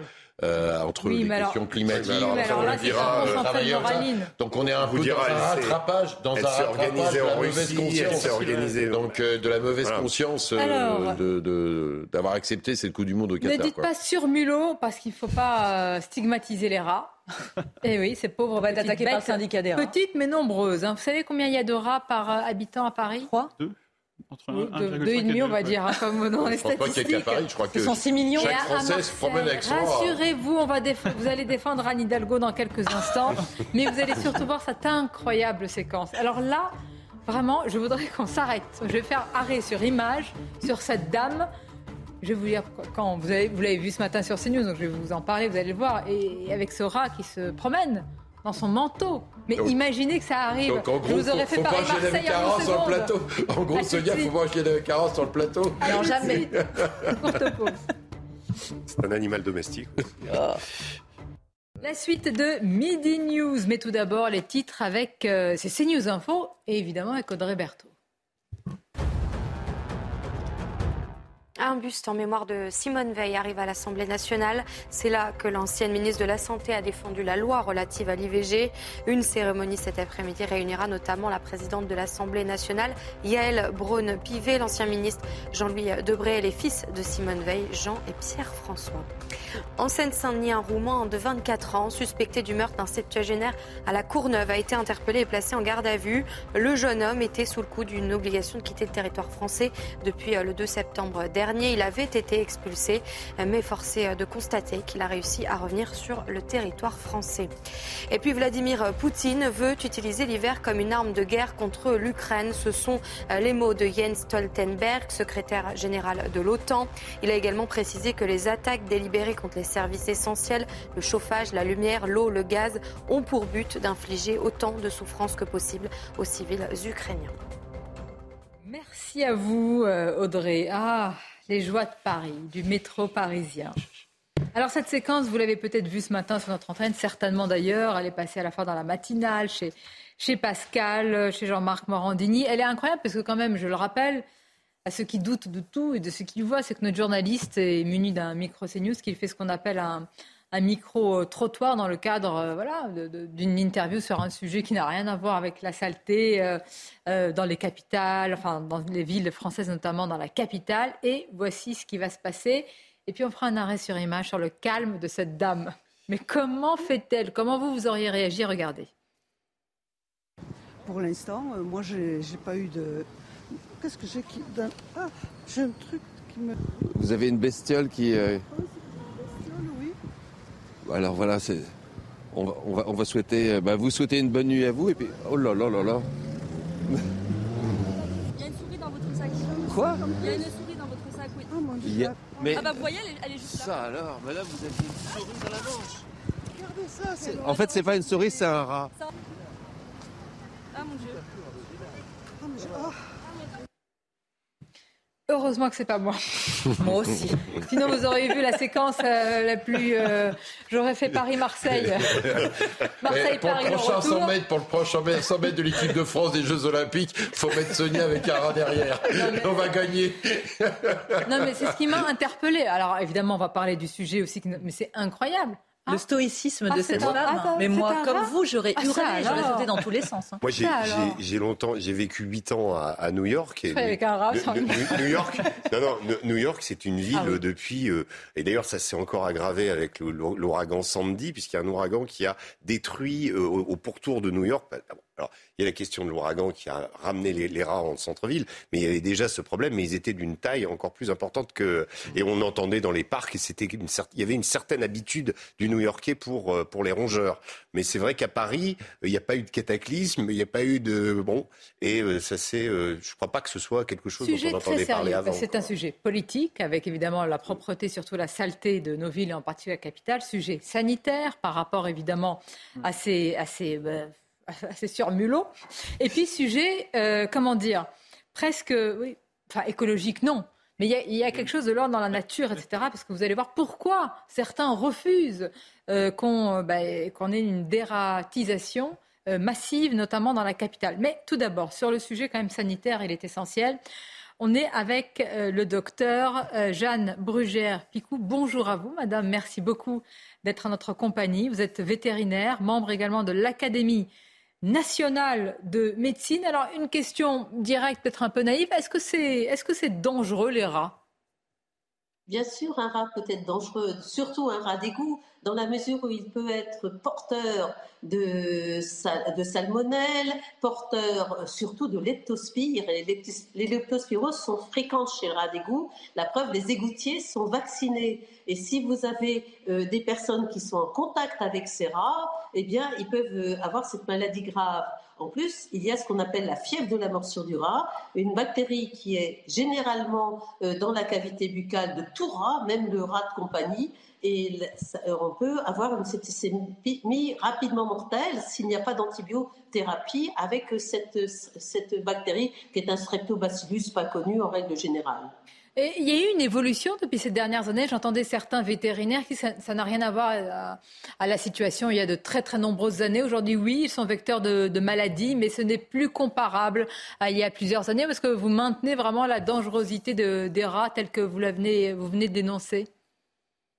Bien sûr, ça n'a jamais changé le risque lié au égout. Euh, regardez, il y a quelques années, il y avait des gens de l'EDF euh, vers la gare Saint-Lazare, ils n'étaient pas vaccinés, ils ont eu une leptospirose parce qu'ils travaillaient très proche des rats d'égout. Mais alors, docteur, pourquoi est-ce qu'on euh, est-ce qu'on ne participe pas, est-ce qu'on ne décide pas d'une éradication? Ah, mais c'est quelque chose qui est prévu de dératiser. Ça a toujours été prévu, sauf certains partis animalistes qui considèrent qu'ils sont utiles pour la gestion des déchets. Mais plus il y aura de déchets, plus il y aura de rats. Et ça, c'est euh, un cercle infernal. Régis Le Sommier, qui est invité dans cette émission avec nous, qui participe, va vous poser une question, docteur. Non, moi, moi, la question c'est est-ce que le- le- la présence des rats visiblement massive maintenant à Paris est-elle liée justement au problème de, de- de saleté qu'on trouve dans la capitale et à cette exacerbation de ces problèmes ces dernières années puisque on, on en parle régulièrement? Oui, c'est sûr qu'il y a eu une augmentation. D'abord parce qu'il y a eu ces poubelles antiterrorisme, euh, c'est-à-dire des poubelles en, euh, matière euh, facile à crever. Et là, les rats allaient très souvent euh, manger dans ces poubelles. En plus, les gens qui pique-niquent, euh, laissent euh, des, des, aliments et donnent même à manger aux rats. Enfin, les gens considèrent qu'un rat, c'est presque un animal euh, qu'il faut, à qui il faut donner manger, à manger.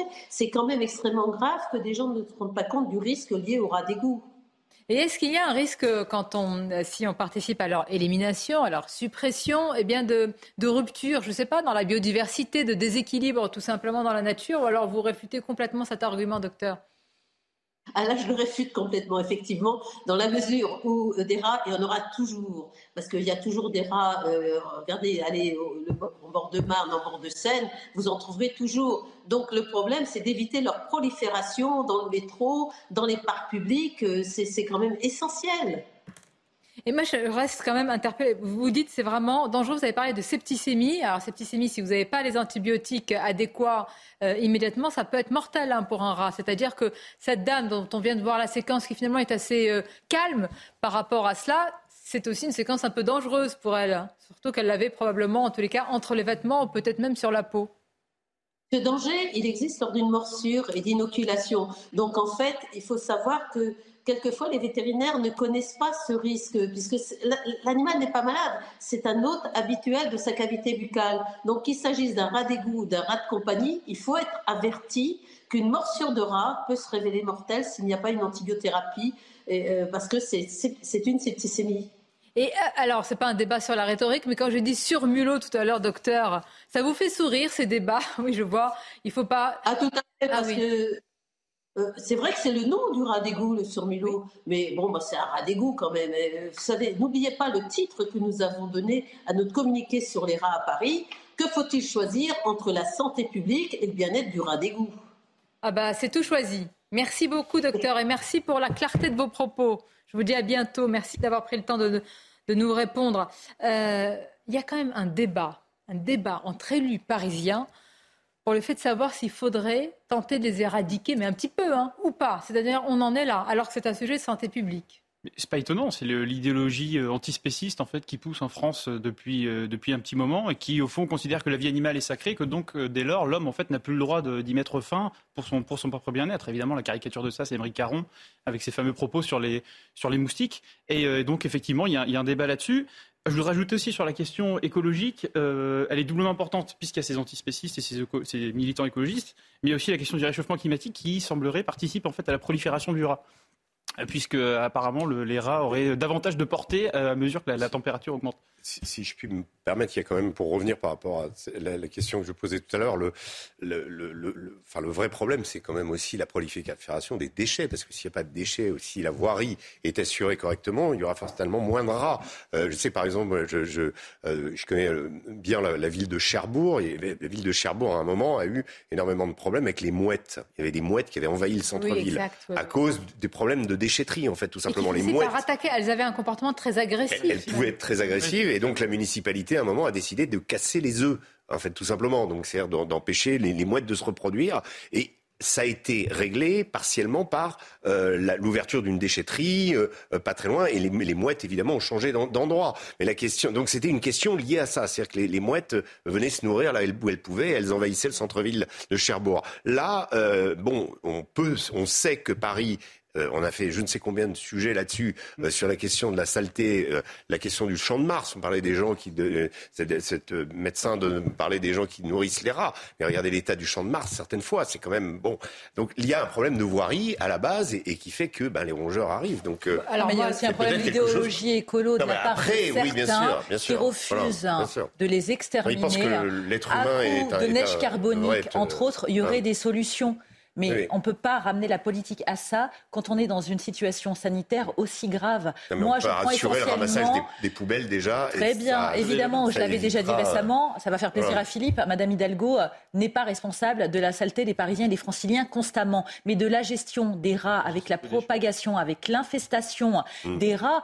Mais pardonnez-moi, quand on n'est pas déconnecté, moi je prends le métro, alors parfois je suis contente d'être déficiente visuelle parce que je les vois pas, mais quand je les vois, je peux vous assurer qu'ils sont gros et je les entends. Vous en avez un paquet au Trocadéro aussi, Mmh. Le du long de la côté Seine. euh, Ouais. de la rue de Sébastopol, c'est partout maintenant en fait qu'on Mmh.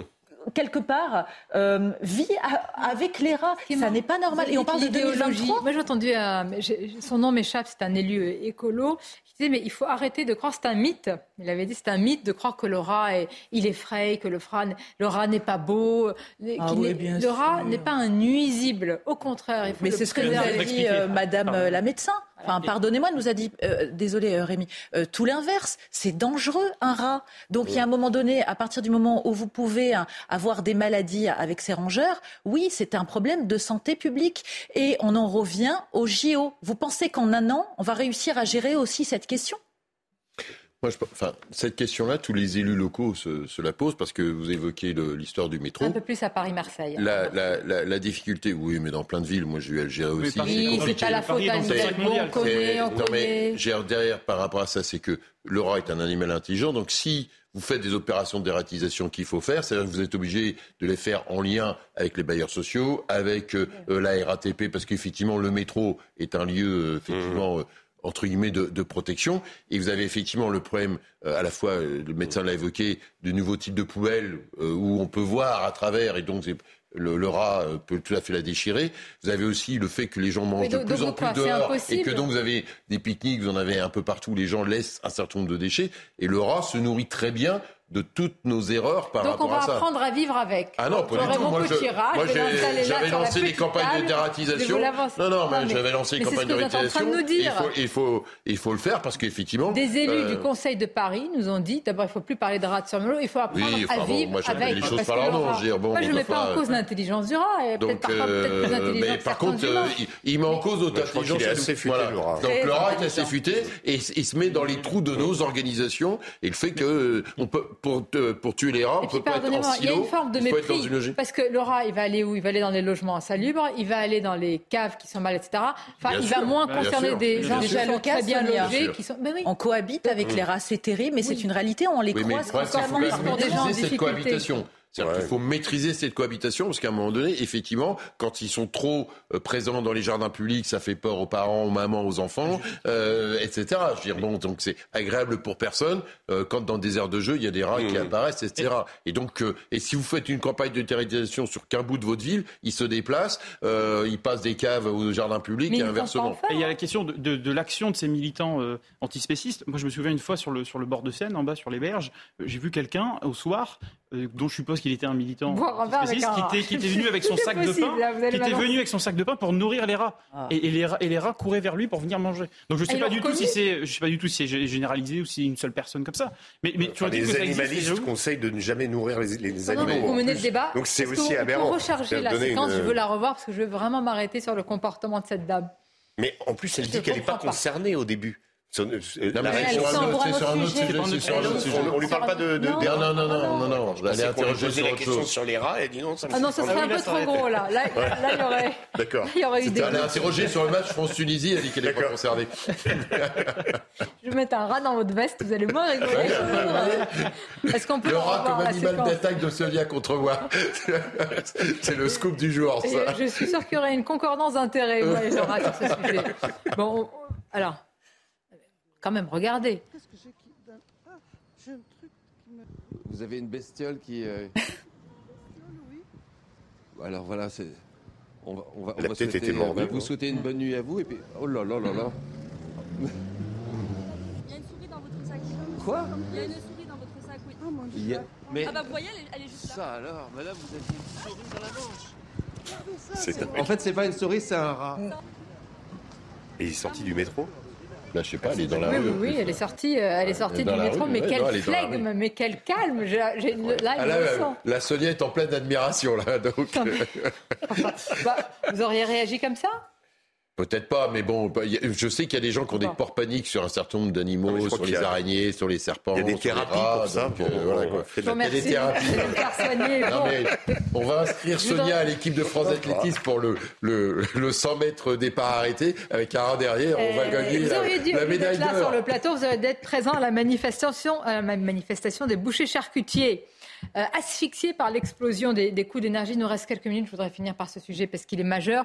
On a dit tout à l'heure que c'est un enjeu économique, mais pas seulement. Quand on dit enjeu culturel, ce sont des métiers, évidemment, c'est tout l'artisanat à défendre. Et quand on veut porter la baguette comme étant un patrimoine à l'UNESCO, il faut savoir défendre ces métiers. On va voir quelques images de cette euh, manifestation. Alors, il est vrai, c'est difficile de dire que le gouvernement ne fait rien. Il y a quand même un bouclier euh, qui est mis en place, énergétique. Mais c'est vrai que ces artisans, parfois, ils passent entre les mailles du filet, sous les radars, etc. Comment leur répondre aujourd'hui, Rémi Carlu? Je pense qu'il faut simplement écouter ces, ces corps organisés qui manifestent, qui connaissent très bien leur situation.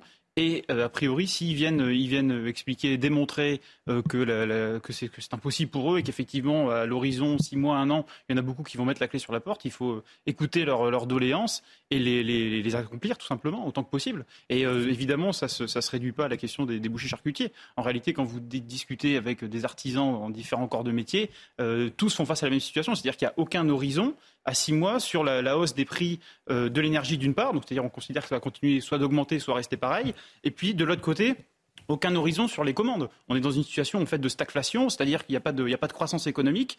Il y a peut-être même une récession, c'est le cas par exemple en, en Grande-Bretagne. Et de l'autre côté, en fait, il y a une inflation terrible de tous les coûts de production. Ce qui fait qu'effectivement, à l'horizon six mois, un an, c'est la situation est assez catastrophique. Et donc, c'est tout un tissu, effectivement, artisanal, commercial, qui, pourrait, qui pourrait en partie disparaître. Or, c'est fondamental, surtout à l'heure de, de l'écologie. Juste quelques réactions, justement, de ces manifestants. Et je vous passe la parole juste après, Régis.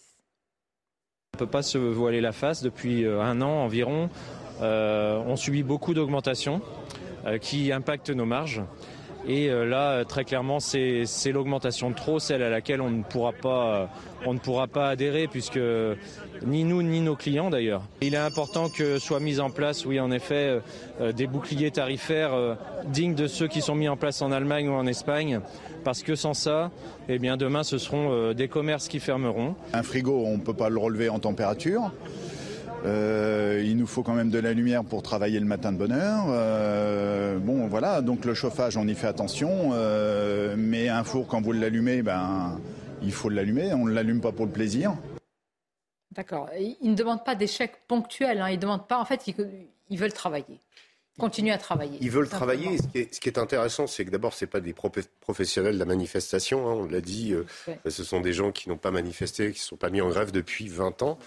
Euh, ce qui est intéressant, c'est qu'ils parlent au futur. C'est-à-dire qu'en fait, cette manifestation, cette présence plus à Paris, est là pour alerter de conséquences qui pourraient arriver. C'est-à-dire qu'elle a dit, euh, voilà, ça fera que euh, on ne pourra pas aller, voilà, sous-entendu, aujourd'hui, on s'en tire un peu ric-rac, mais si on ne met pas en place ce qui se passe en Allemagne ou, en, Espagne, euh, on va craquer. Quoi. On, va, on, va, on, va, on est au bord du gouffre. Voilà. Donc c'est plus c'est là où, où c'est vraiment quelque chose, c'est vraiment un, un, comment euh, un mouvement sur lequel un mouvement de protestation, un cri de détresse qui devrait alerter quand même les autorités. vous avez raison, c'est pas cette France qu'on a l'habitude de voir dans, dans les rues. Bah non, il, il, parle de son besoin de lumière, c'est pas pour aller, c'est pour pouvoir travailler le matin. à mettre en place un bouclier tarifaire, effectivement, comme comme en Allemagne ou en Espagne, parce que on se retrouve devant une difficulté. Les Allemands sont en train de protéger mieux que nous ça n'a pas toujours été le cas par le passé, mais là, dans la séquence, leur secteur économique, tout leur secteur économique. Et, euh, et, là, un certain nombre de ces artisans sont encore en train de rembourser leurs euh, prêts garantis par l'État, le PGE, et donc eux-mêmes sont dans une situation de fragilité.